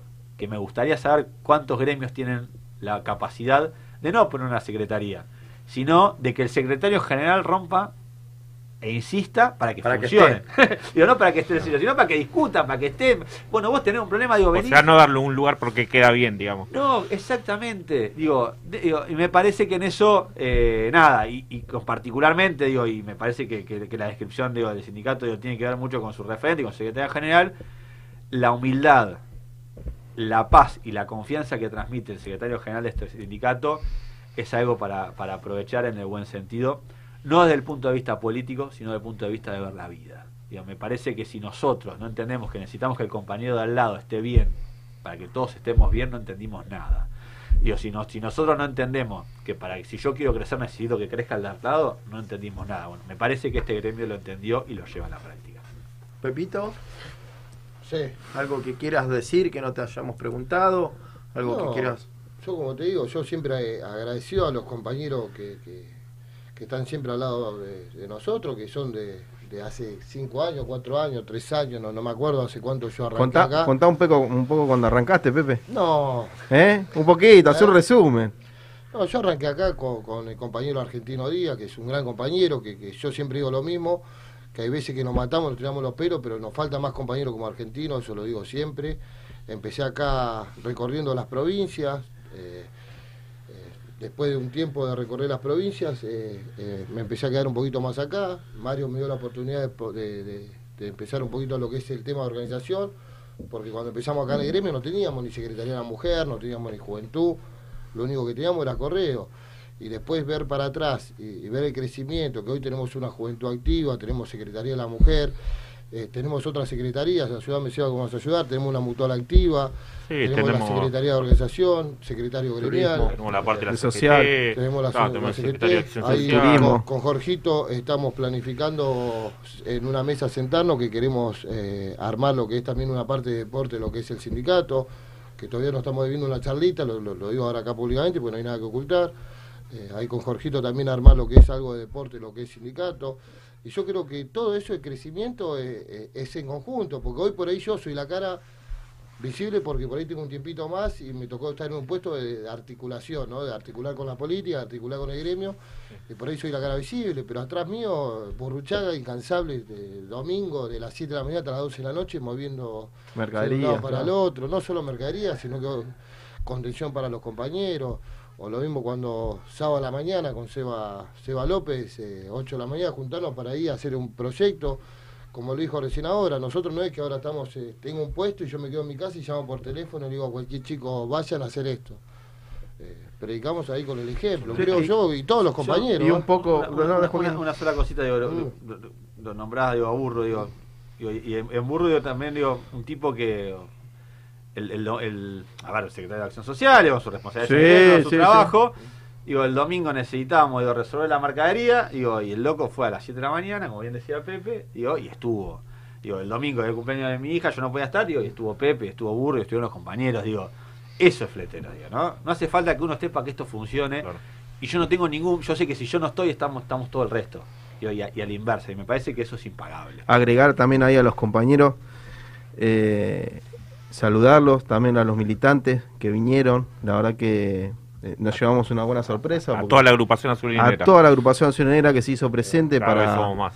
para que cada vez somos más, se- eso se va contagiando, eh, el domingo llovió, descargando bajo la lluvia, tuvimos algunos que otros problemas, pero la verdad se vio un, eh, a los militantes ahí y eso la verdad que te eh, enorgullece. Hay y te quería también un cachito, Pepe, cuando vos lo conociste a Mario, como él contó cuando lo conoció, vos cuando lo conociste, ¿qué te, qué te pareció? ¿Qué, Lo que se puede contar. Lo que, se- claro. Lo que se puede contar. Cuando lo viste a Mario, que te No, te digo la verdad, y cada vez que hay una creíste en el proyecto, porque Cada vez que, que estamos en una asamblea o algo, Mario hace la misma pregunta. Y yo cuando lo conocí, yo fui de la mano del argentino, porque había una problemática en el correo argentino. Eh, yo tenía otro laburo, yo laburaba en Aeroparque, Aeroparque. Y, y fui a ayudar a un, a- a un compañero, a un amigo que era argentino. Y la verdad, cuando yo lo conocí, el pensamiento mío era erróneo, como dice él, era son todo garca, igual que, que todo lo demás, ¿no? Después tuve la suerte de, de poder sentarme, como dice él, en una mesa, a, dialogar, a consensuar, a escuchar el proyecto que él tenía. Y desde el momento ese me empezó a convencer y, y de- por algo estoy hoy acá, ¿no? Porque estoy más que convencido de- del proyecto de laburo que, que tiene Mario y, y no solo Mario, es un equipo de laburo que Mario tiene atrás, como él lo repite a cada rato. El Mario es un hombre tan generoso que te abre las puertas y te deja que vos seas. No, no, no es una monarquía este como por ahí otro gremio que es, se dice lo que Mario no se hace nada, ¿entendés? Golpeé la mesa. Sí. de- Es tan- es tan democrático que Pepe sigue golpeando claro. la mesa y no lo echaron. Estamos diciendo. Golpeé la mesa de vuelta. Eh, Pepe. Es eso, sí. tengo un saludo para vos especial. Sí. ¿Sabes? Sí. Bárbara Cabral. Sí. Uy. Cami, le mando un beso a Pepe. Ahí está, ¿eh? Es su fan número uno. El regalito, dice. ¿no? Sí, eh, se lo mandé por Mercado Libre, hay que echarle la culpa al correo. No llegó todavía. ¿eh? Ot- Otro que, que estuve esperando cambiar es el tío Burro, que tampoco llegó pobre porque Claro, estaba también, trabajando. claro, Ay, bueno, burro. Eh, Bueno, no no, sé, chicos. agradecerle a los chicos la participación que hayan venido hoy. La verdad que siempre es muy bueno hablar con compañeros. Agradecerle, bueno, a Pepe que, que estamos prácticamente todos los días juntos, ¿no? Es un gran compañero. Está, peleamos tiene, todos los días, ¿no? Tiene a cargo ni más ni menos que la, que la organización del sindicato. Y también a Joaquín, Joaquín Massa, también es parte nuestra. Me pone la verdad muy contento que un compañero con la capacidad de él esté al lado nuestro. La verdad tengo que decirlo. Eso- Eso es muy bueno, lo felicito. Gracias por estar hoy acá. y bueno, vamos para adelante nomás. Bueno, chicos, Vamos arriba. bueno, yo agradecerle a los dos, Leito, vos. Sí, también agradecerle. La verdad que son eh, unos compañeros bárbaros y, y orgulloso también de tener a Joaquín ya en el gremio y también orgulloso de tener acá al secretario de, de organización. no, ¿Eh? Pepe.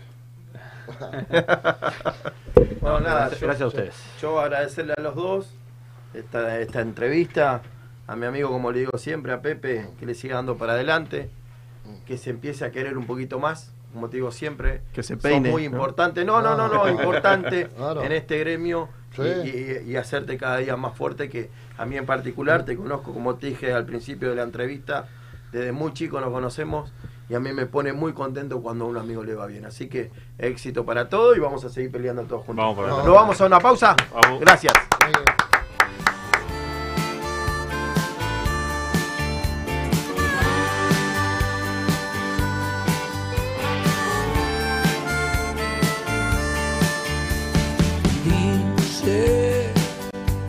Siempre tengo una excusa.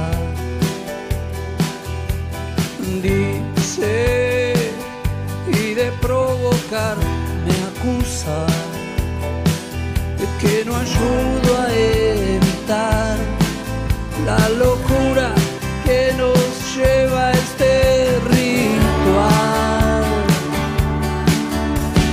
Dice que mejor sería perderse. Dice en lo gris y ya no verse. Y que todo ese color, nuestro idioma, todo eso ya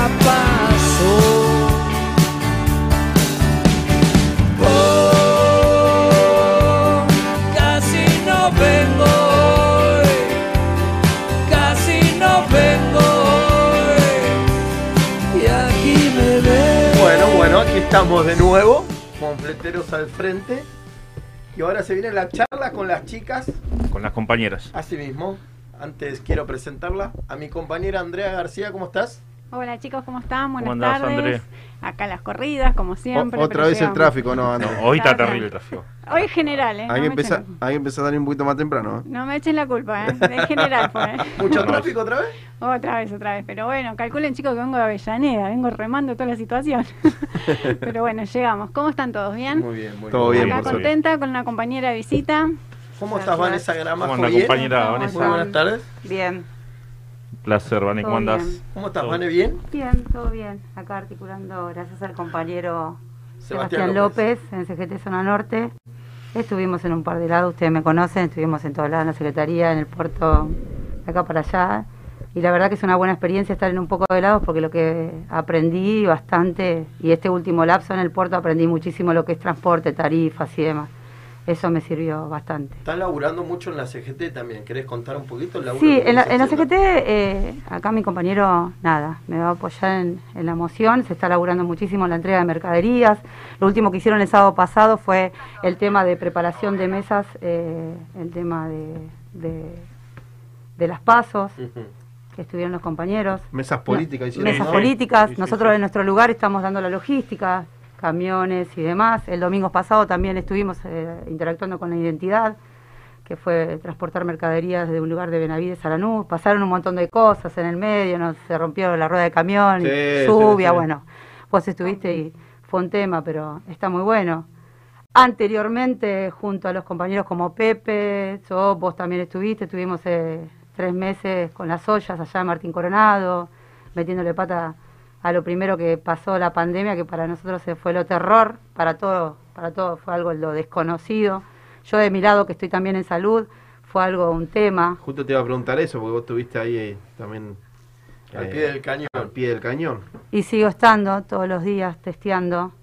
Eh, junto con los compañeros de CGT estuvimos haciendo un- eh, eh, una jornada de testeo ahí en la casa de Perón. Nada, se está trabajando. ¿Y ¿En cómo, dónde? cómo viviste vos esto de estar al pie del cañón con esta pandemia? Y al principio estar en lo desconocido cuando entras a un lugar y decirte, bueno, me tengo que trajear tipo astronauta y hoy por hoy estás en un lugar donde yo tengo una conexión, porque hago parte privada, donde tengo una conexión, nada, de cinco minutos con el paciente y no es necesario ya trajearte, ya conoces el tema de, de, de, de- La bioseguridad de la ya no es Sí. necesario, como vos no me vas a dejar mentir, que es lo que estar en un piso con COVID, que ya de por sí, por más que esté desinfectado, está el COVID ahí adentro, que trabajar con gente que lo único que tenés, no llegás ni a 15 minutos que tengo que voy, sopo y salgo. No es necesario ya ahí el traje, sí, mantener obvio la distancia como corresponde, sí en el momento que te vas a acercar ahí te lo pones, pero no es entrar hoy por hoy, que todo, hasta el día de hoy que donde entras, yo pensé que venías en la ambulancia trajeada, ¿Te acordás al principio de la A pandemia primera, lo que sí. era, al no? principio era yo trajearme antes de entrar, shh, Claro. máscara toda la ¿Vos bola. que la, la gente perdió un poquito el miedo? Sí, pero ¿sabes lo que tiene la, eh, la- ¿sabes lo que tiene el argentino? Que cuando pierde el miedo se relaja. Relaja, Y al relajarse es lo peor que hay. tal cual. Es lo peor que hay. Igual me parece no solo Argentina, en todos lados está pasando eso de que se relaja un poco. Yo hablo desde, desde, desde la práctica que llevo. Sí. Eh, lo demás, eh, la verdad que yo yo puedo ir diciendo lo que fue la patología del momento que comenzó a Cero. actuar, cómo fue Evolucionando. cambiando. Que hoy por hoy, eh, hoy no sé, ponele, yo entro y dice, no, porque yo no creo que sea COVID. Y yo también no creo que sea COVID. ¿Por qué? Porque hoy estamos con la gripe. Entonces, No, y hoy es un- ahora, había una época media complicada, siempre fue complicada. Por eso decían que era como el mayor de los casos, decir, bueno, no sabes si es una gripe, si es una neumonía común. ¿me sí, explico? pero el año pa- está- del año pasado ahora, con el tema de la vacunación, se nota. Sí, se obvio. nota y está más atenuado Obvio, la porque- enfermedad, está más De- atenuada. De hecho, a mí me pasó, yo estuve un martes en el cual realmente me sentí Ay, sí. muy bien, muy mal, Mal, digo, muy y me, me habían querido aislar. Mm. Yo tomé la determinación de hacerme el CPR, ¿cómo es? El El hisopado Y, y me, y me dio negativo. Si no, me, a- se acostumbraban también a aislarte así, porque Sí, es decían que porque tenías los síntomas. Volvemos a lo mismo, no sabes si es una gripe común, una neumonía común o una consecuencia de... Por eso también el tema del aislado. Pero hoy por hoy también se está viviendo un poco más relajado. Ah, yo creo Si que la bien- gente está mucho más Sí. tranquila. No sé si, si se adaptó, pero perdió un poquito el miedo, esa sensibilidad que teníamos al principio. No, que era al todo- principio era, yo no sé, ir a un departamento y decirme, no te vengas vestida porque me van a echar del departamento. Claro, claro, sí. Y hoy ya la gente es como que está más eh, aceptada. Sí, en cierta manera aceptó lo que hoy estamos viviendo, que es una pandemia. ¿Se va? Tiene su Sí, consecuencia. Nada, quería comentar justo lo que comentaba la compañera. El sábado estuvimos con algunos fleteros acá de la zona norte, lo que, lo que por ahí militamos la siguiente zona norte también, como decía la compañera.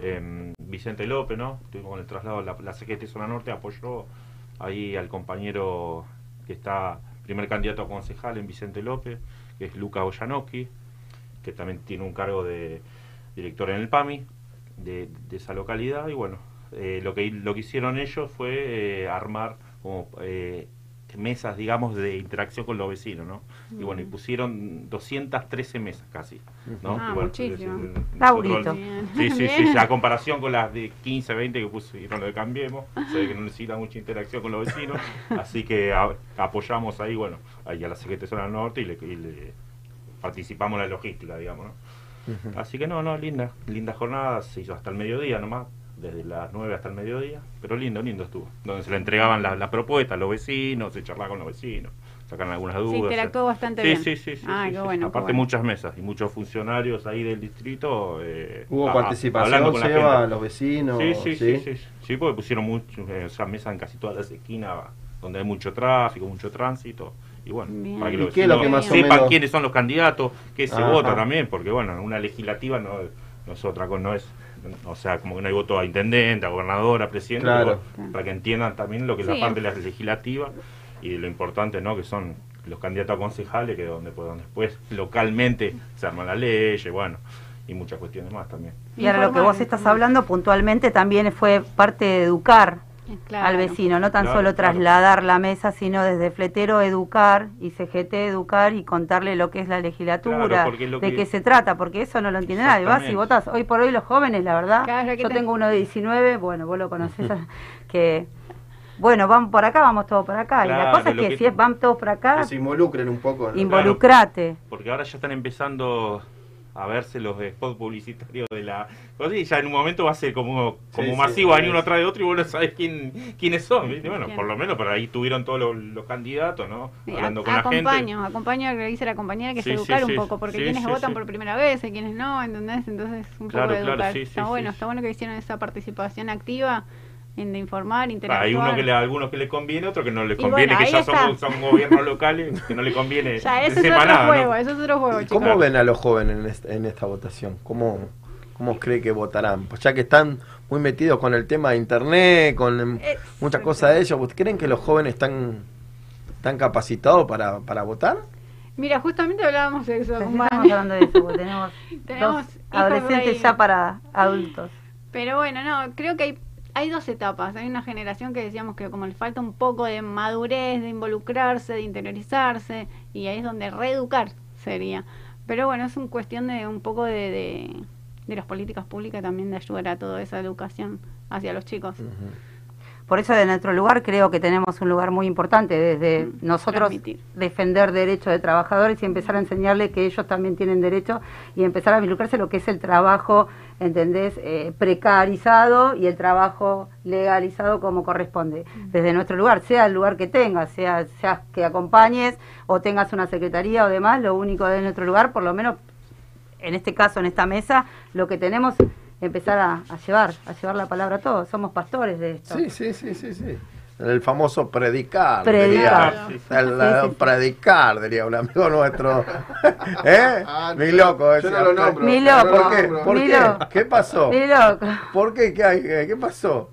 Ah, bueno, no. André, ¿tu semana cómo estuvo? Bien, acá trabajamos, estuvimos con los talleres ahí. mm, Justo te iba a preguntar de los cursos, eso. Bien, participaron chicos, muy bien. ¿Viste? Bien, pero bueno, es como todo, hay que ir cambiando de a poquito, influir un poco en los hombres, cambiar esa, esa cultura que decíamos que venían de los, los abuelos, los papás, ¿viste?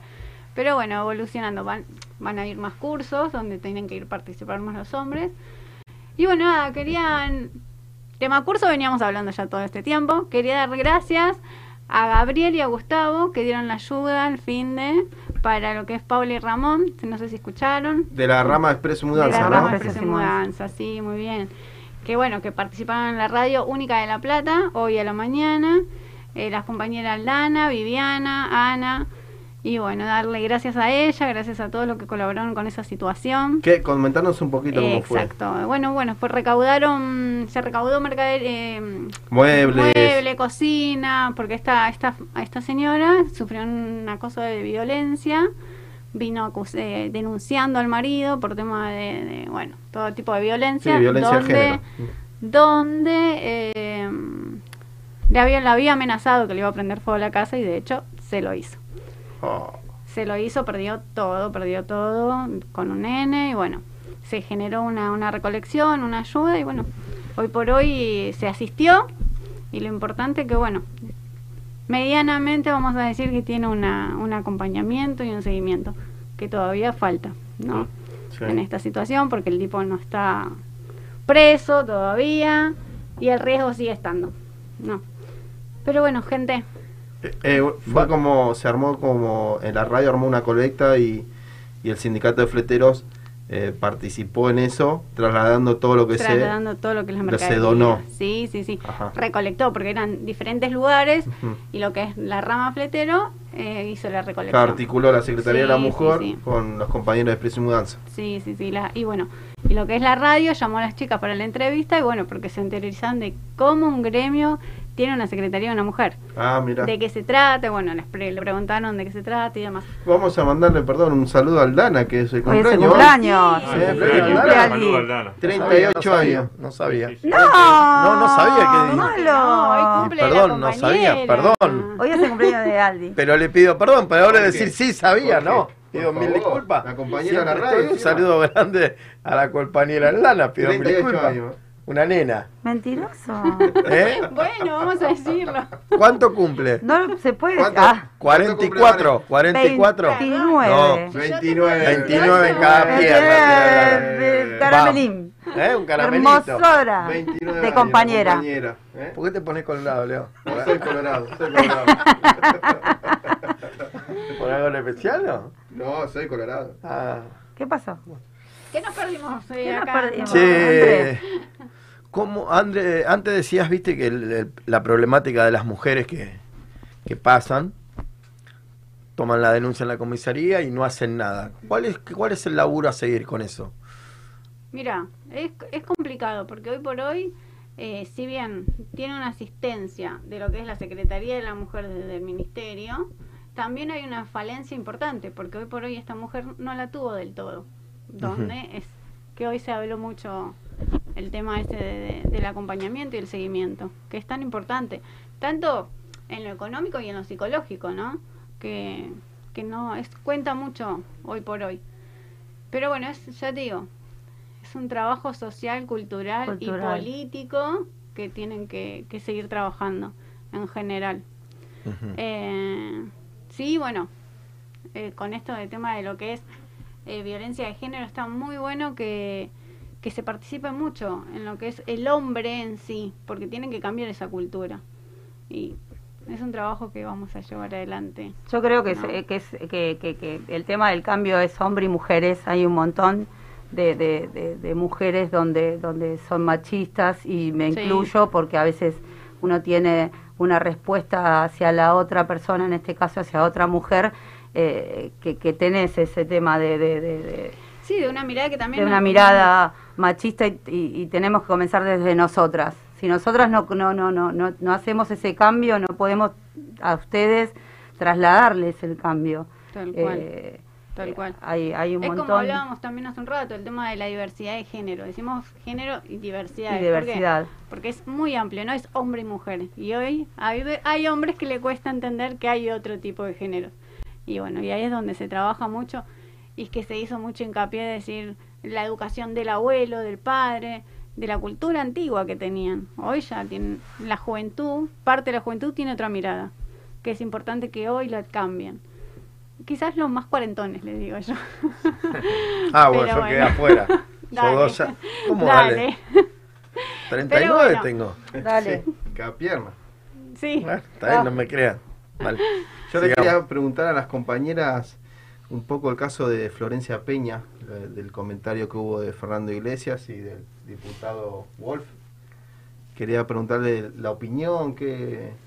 Bueno, mira, con respecto al tema, la verdad que apoyo y la verdad que no quisiera estar en sus zapatos porque es muy fea la sensación en la cual eh, la compañera se sintió discriminada y está, está feo desde el punto de vista, sea el, el rango político que tenga, categoría que tenga, llamarlo como quiera. Pero como, como nos atrasamos un poco, ¿no? Como Yo creo que, fue mostrada, o sea, si hubiera entrado otra persona que no fuera Florencia Peña y hubiera entrado una diputada, esa diputada también hace cosas como hace Florencia Peña, como hacemos nosotras, que no, o sea, vamos a hablar de la canción quitado, nos gusta el sexo, la mujer le gusta mostrar la cola, el pecho, y todas en cierto punto tenemos ganas de hacerlo y por qué porque ella trabaja con su cuerpo hay que catalogarla que es el gato que fue a hacer algo.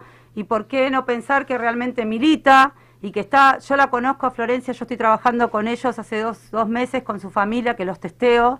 Soy la persona que los testea directamente y la última vez testé a su nene más chiquito y encontrarlo a, como la vi bajar, estaba hecha pelota, tapadísima, y, pero tapadísima porque se sentía así, y te metes hacia adentro, y no era...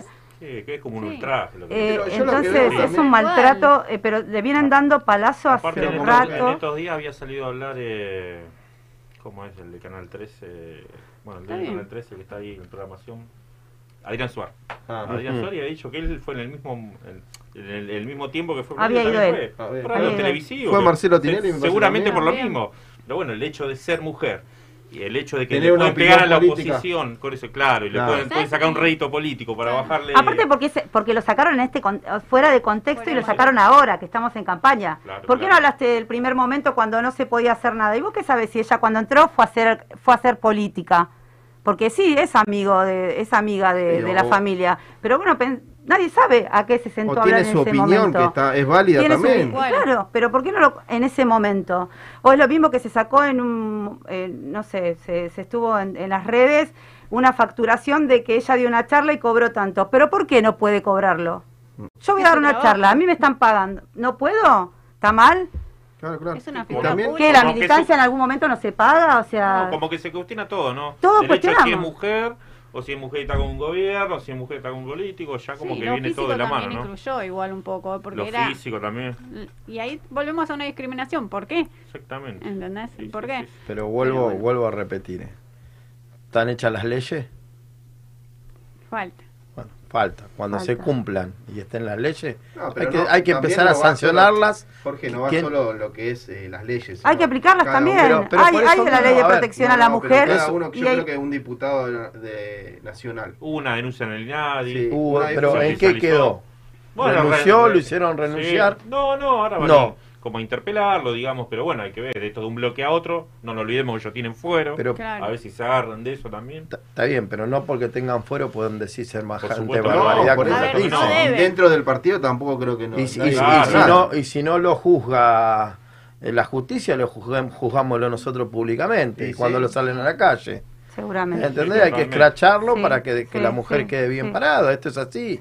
Pero acá, a ver, si discutimos, si no llevamos a cabo nada, vamos a seguir discutiendo todo el tiempo. Es lo mismo cuando uno dice, hace la denuncia, hace la denuncia, mujer, hace la denuncia, y, sí, pero veces si, uno hace la denuncia y queda ahí? Y queda ahí. Entonces vos sos la que tenés que... o alguna organización que tengas al lado que te pueda ayudar y seguir. Porque si vos haces la denuncia y la dejas en la nada, va a quedar en la nada. Y yo creo que leyes hay, lo que pasa es que no se aplican. Y no está la información dada como corresponde. Las mujeres no tenemos la información como corresponde. Hay un montón de organizaciones de mujeres que no están haciendo el trabajo como corresponde. ¿Entendés? De informar y decir, está este lugar, está este lugar y de esta forma te podés manejar. No, no, no está. ¿Lo salieron a bancar todas las mujeres a Florencia Peña o no? No. Eso también es algo, bueno. Porque ahí está lo que yo te digo, la cultura machista, engendrada en todo. Y porque también tiene una opinión política. Claro, una opinión política. Uno no quiere, por ejemplo... Pero para, para, para, ahí está, vos lo acabas Entonces, si ella es del de, un lado político, mujer, y de acá otro lado. No, muchachos, seguimos lo mismo. Mujeres son de ambos lados. Exactamente. Sí, pero a veces influye. influye bastante. Pero entonces mujeres del mismo partido político Por de por e- Fernando Iglesias Sí. no saltaron a, a Ahí, decirle nada. ahí está. Es más, Pero si es viceversa, sí, se habla. Por eso, entonces no se está haciendo el laburo correcto. No se está haciendo el ¿Entendés lo que voy yo? correcto. Sí, sí, sí. Porque si alguien está haciendo mal con una mujer, no importa de dónde sea, tiene que salir a, a- a- a destruirlo si lo están haciendo mal. No importa de dónde sea.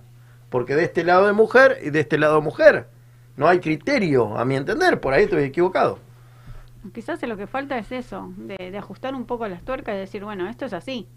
Esto tanto sea de quien sea, del, poli- del partido que seas o de, de dónde seas.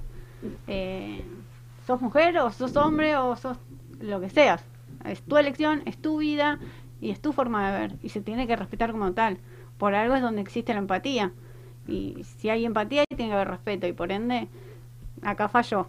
Y falla la Y justicia. si no, si no alcanza con eso, habrá que generar nuevas leyes, ¿no? Y el Para- tema No sé, hay cosas que no se pueden decir y hacer, ¿no? del DNI, del tercer DNI. El DNI, bueno. Es, bueno, es, estoy de acuerdo, El pero de a la, vez. X, claro, X. estoy de acuerdo, pero va a ser a nivel Argentina. Ujú. O sea, vos viajás. ¿Y cómo se ve eso mundialmente? No, en realidad Por- creo, yo creo que... por eso quiero saber su el- opinión. La parte de la X fue justamente para un reconocimiento internacional. O sea, para que tenga Yo validez en calculo el que va, exterior, va- tenía va- que ser una X. va- por decantación va a caer como cayó todo. Pero, ¿cuál es su opinión? ¿Está bien tener un DNI X? Yo calculo ¿Lo ven bien? Sí, sí, obviamente. Porque si estamos cuidando los derechos de las mujeres, volvemos eso a- también... Es que- su elección de vida, Por eso. se respeta como tal. Ahora, no derecho de mujeres, sino derecho de género y diversidad. Eso mismo. decíamos. Desde ahí, si vos respetás eso, tenés que respetar lo que viene. La persona. Y si vos ya no respetás lo que viene es porque realmente no re- respetás esto Ujú. primero. Si no hay una buena base de eso, después lo que viene, ahí queda y se muestra si está realmente esa base o no. Yo creo que la, la, la base está. Lo que pasa es que quedan uno, dar la palabra, dar la palabra, dar la palabra, dar la palabra, al dar la otro. palabra y dar la palabra. Sí. Porque es un tema, es un cambio bastante heavy en la sociedad, bastante heavy en la sociedad. No creo que quede en que ya hay un DNI. No queda en eso. Todavía tenemos trans desaparecidos, tenemos un trans desaparecido, tenemos trans bueno. muertos, golpeados. Eh, todavía es un cambio bastante heavy. Ya de por sí con nosotras. ¿Y cómo lo logramos? Lo logramos desde, primero de- desde una, dar una crítica constructiva de nosotros para la afuera, de tener una base bien plantada de cada uno y empezar a dar la palabra para todos los demás. Desde la familia para la afuera. Y después desde los políticos. ¿Entendés? Porque los políticos hoy está bueno, sí, aguante el TODES. Pero porque le sirve el TODES. Claro. Nada más. Entonces. Hay que laburar eh, eh, atrás de eso. Claro. Claro, hay que ver que funcione, Tal que se cumpla. Sí. Es súper importante el. DNI, ¿eh? La verdad que es súper importante para cada persona. Es súper, hiper. A ver, y se tiene que valorar como tal. Yo, yo hablo sobre derechos. Es Si le derecho. damos derechos a, a todo, Todo, a la mujer, Sí, sí. a X, a esto, Es si ellos están pidiendo el documento X, hay que respetarlo también. Sí. Llevarlo a debate, ¿no? Llevarlo a debate, llevarlo a donde tiene que ir. No, no, no sé cómo serán los pasos a seguir, pero también es un derecho. Obviamente. ¿Entendés? No, eh, creo que es así, ¿no? Cualquier que lu- lucha por su derecho, para mí está bien, porque si no estamos, Obvio. seguimos discriminando. Sí, seguimos con la cultura de 20.000 años Aparte atrás. que si fue ganado desde el Congreso, ya cual. está, che, no, no, no seamos tan estructurados y tan cabeza dura. Cerrados. ¿Y a vos, Vane, qué te llevó a meterte en el sindicato de fleteros? Bueno, yo en su momento cuando empecé el tema de estudiar la tecnicatura en laboratorio, eh, me metí con el sindicato de APSA. Desde mi lugar siempre estuve defendiendo derechos. En la secundaria estuve en un centro de estudiantes. Siempre estuve, bueno, soy, acá todos saben, quizá la, audiencia no sabe, soy la mamá del secretario general de Juventud Sindical, que es Luca Díaz. Luca lleva esa enseñanza, tanto sea por el padre, la madre y en este caso su, su tío, que es Argentino Díaz, secretario del Centro Norticuyo. Así que, que en la familia siempre estuvimos con esas ganas y esa pasión y siempre estuvimos interactuando, donde estuvo toda movida social y sindical, siempre estuvimos. En lo social, bueno, vos lo sabés que estuvimos en la murga durante 20 años, estuvimos siempre con gente sociabilizándonos, haciendo, qué sé yo, copas de leche y un montón de cosas. Y una vez que se metió mi hijo, que al principio fue un tema para mí porque eh, no, no era no creer en fletero, pero era uno con los desconocidos siempre, no, es malo, es esto.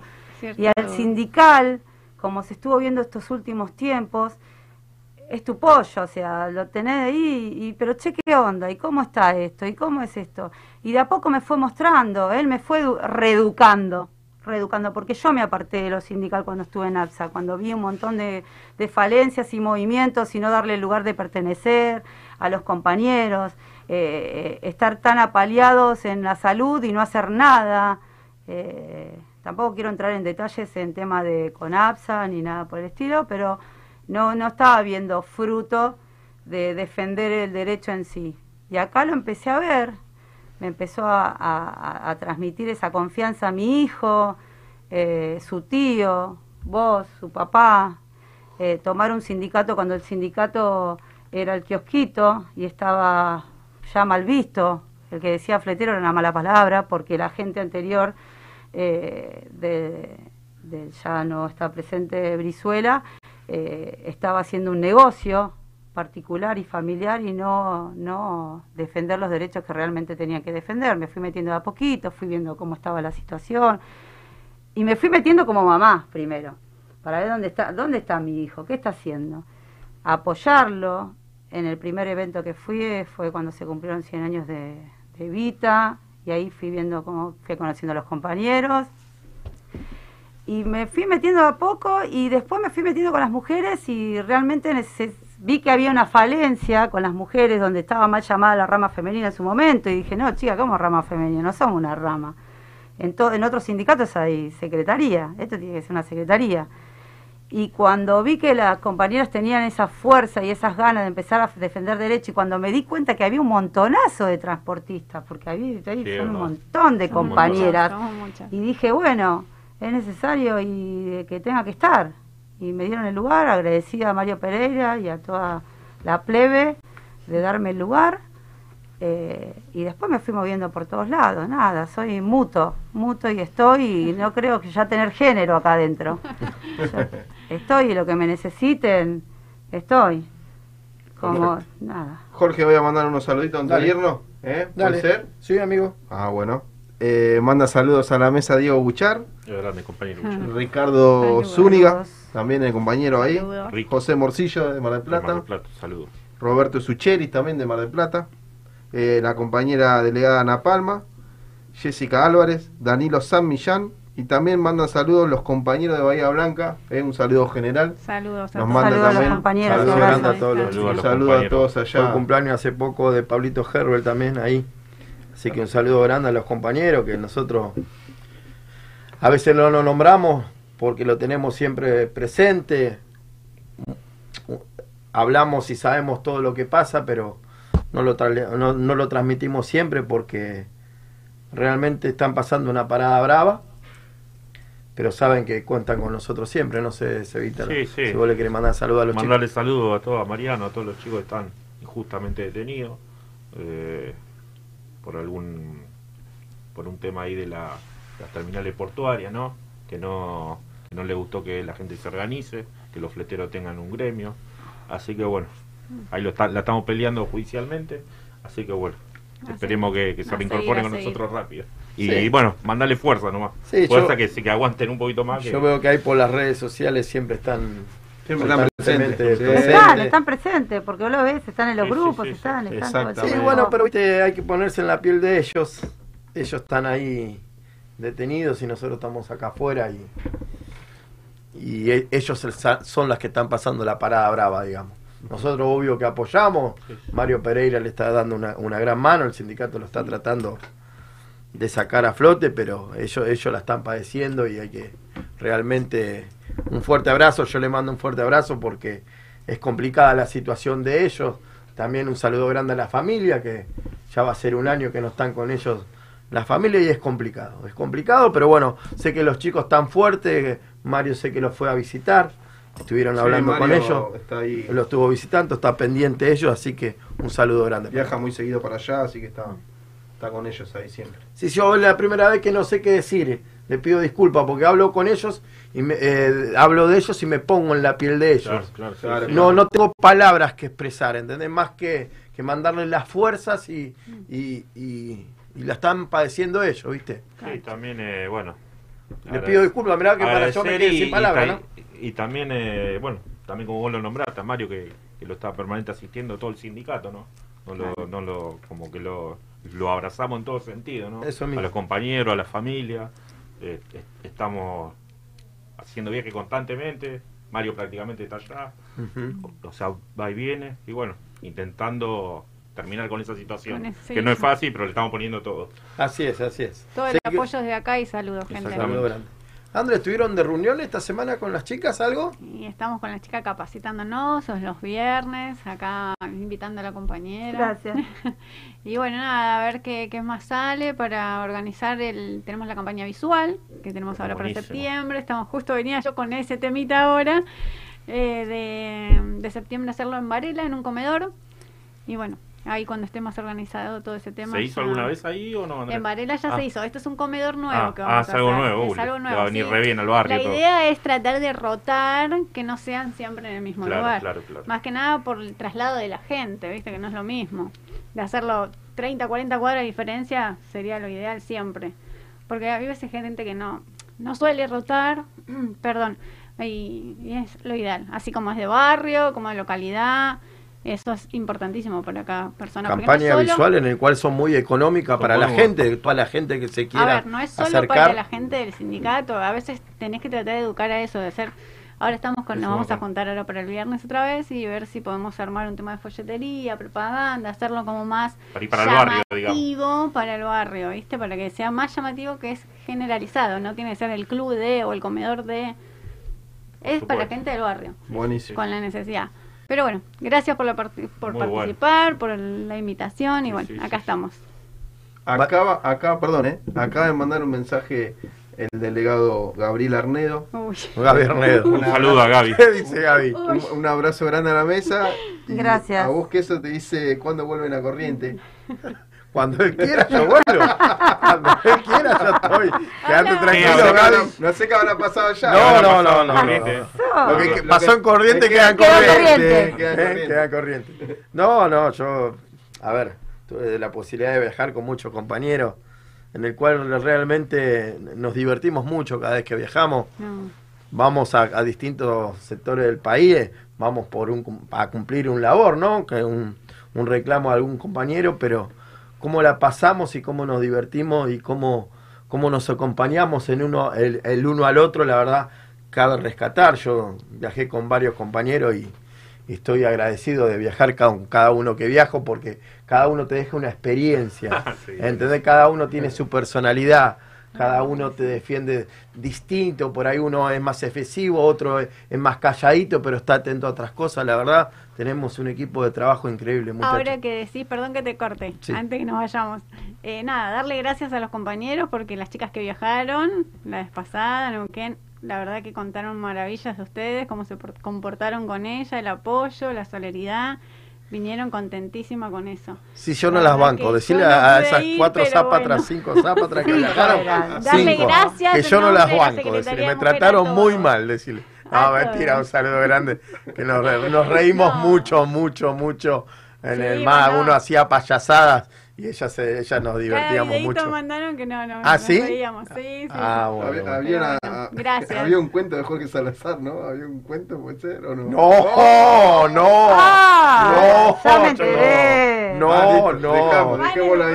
Dejémoslo ahí. Vane, ¿algo que quieras decir? Eh, no, agradecida de que me den la participación, muy agradecida de, de todos y especialmente de mi compañero Sebastián López, de nada, de darme la oportunidad de articular junto a la CGT Zona Norte y ser eh, hoy la, la- la voz eh, de, de mujeres eh, y en representación de la fletera en CGT. Estoy muy agradecida y te lo digo ya y te lo he expresado no muchas veces y que hoy me haya traído para estar eh, en un bloque, salió. Sí. ¿Qué, qué hacemos? Te pregunté, ¿qué hago? ¿Qué...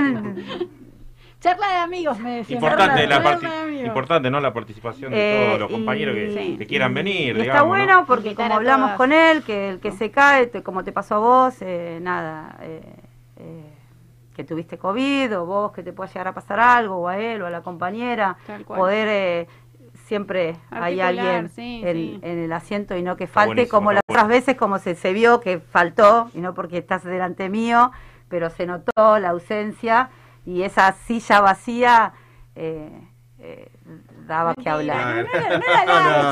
No, no, no, no, Gracias, pero, Vane, gracias, pero él gracias. sabe que sí, Gracias, también. Nada, lo acompañé. Mala, eh. Es un proceso de Aparte, COVID, lo acompañé. esa- No quiso que lo hisope. No que- quiso que lo hisope. Yo ni- quería ir a hisope. No, me no, no me me hisope. saludo, No, nada, vos, no, nada. no mando no. saludos, porque después me matan. Cuando dijo Gabriel dije, ay, no, dije acá. Algo Porque, cortito bueno. para cerrar cada uno que quiera No, decir. nada, bueno, agradecerle a todas las chicas que vinieron, eh, a Leo se reincorporó, de que está bien, estoy tranquilo por eso. Nada, mandarle saludos a todos los fleteros. Eh, mencionarles, somos el sindicato único de fleteros. Somos el único sindicato en el país que puede representar a los transportistas autónomos, digamos, a nivel nacional. Al igual que Camioneros representa a los choferes, nosotros representamos a los propietarios, los dueños. Así que bueno, nada, nos estamos, nos estamos organizando bastante bien. Esperemos que, de que este año podemos, podamos resurgir de una vez por todas, de todas las cuestiones eh, Burocráticas. Burocráticas y legales. Esa es la palabra, que, burocrática. Así que bueno, nada, que se queden tranquilos todos los fleteros, nos están llamando de muchos lados, del interior del país, de Ocasa, de Andreani, de muchos lados. Ya en su momento vamos a llegar a ir a todos lados, pues, o sea, como que mucha gente está necesitando la asistencia del sindicato, pero bueno, ahí estamos esperando por, la- por algunos pasos que hay que esperar y bueno, ya vamos a llegar a todos lados. Mandar un saludo a todos y bueno, que la palabra. Yo de vuelta agradecer bueno, a Diego, a Joaquín, a Andrea, a Vane, a Jorge, a Seba, a Burru, a Aldana eh, y a todos los compañeros. La verdad que el- de vuelta a rescatarlo del domingo, que bajo la lluvia, todo, todos los Oh. que, todo que los que nos pasó, que se pinchó la cubierta del camión y los compañeros ahí militantes estuvieron ahí esperando la llegada del camión bajo la lluvia, descargamos y agradecer a todos ellos. La verdad eso me pone muy contento y saludos a todos los compañeros. Bueno, nada, nos fuimos con otro programa de Fleteros al Frente. Felicitar una vez más a las chicas que tuvieron la entrevista. La verdad, un lujo. Y ojalá que sigan invitando a todos los compañeros fleteros que realmente se merecen que sean invitados en muchos lugares más por el gran laburo que vienen haciendo. Así que nos vamos al próximo martes, ¿les parece? Vamos. Nos Bueno. fuimos. Aguante. Fleteros al Frente.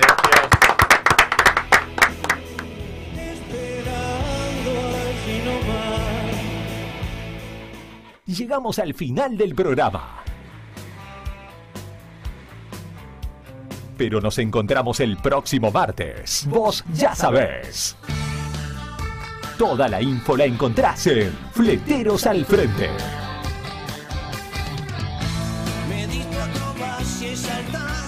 Estamos con vos. Hasta la próxima.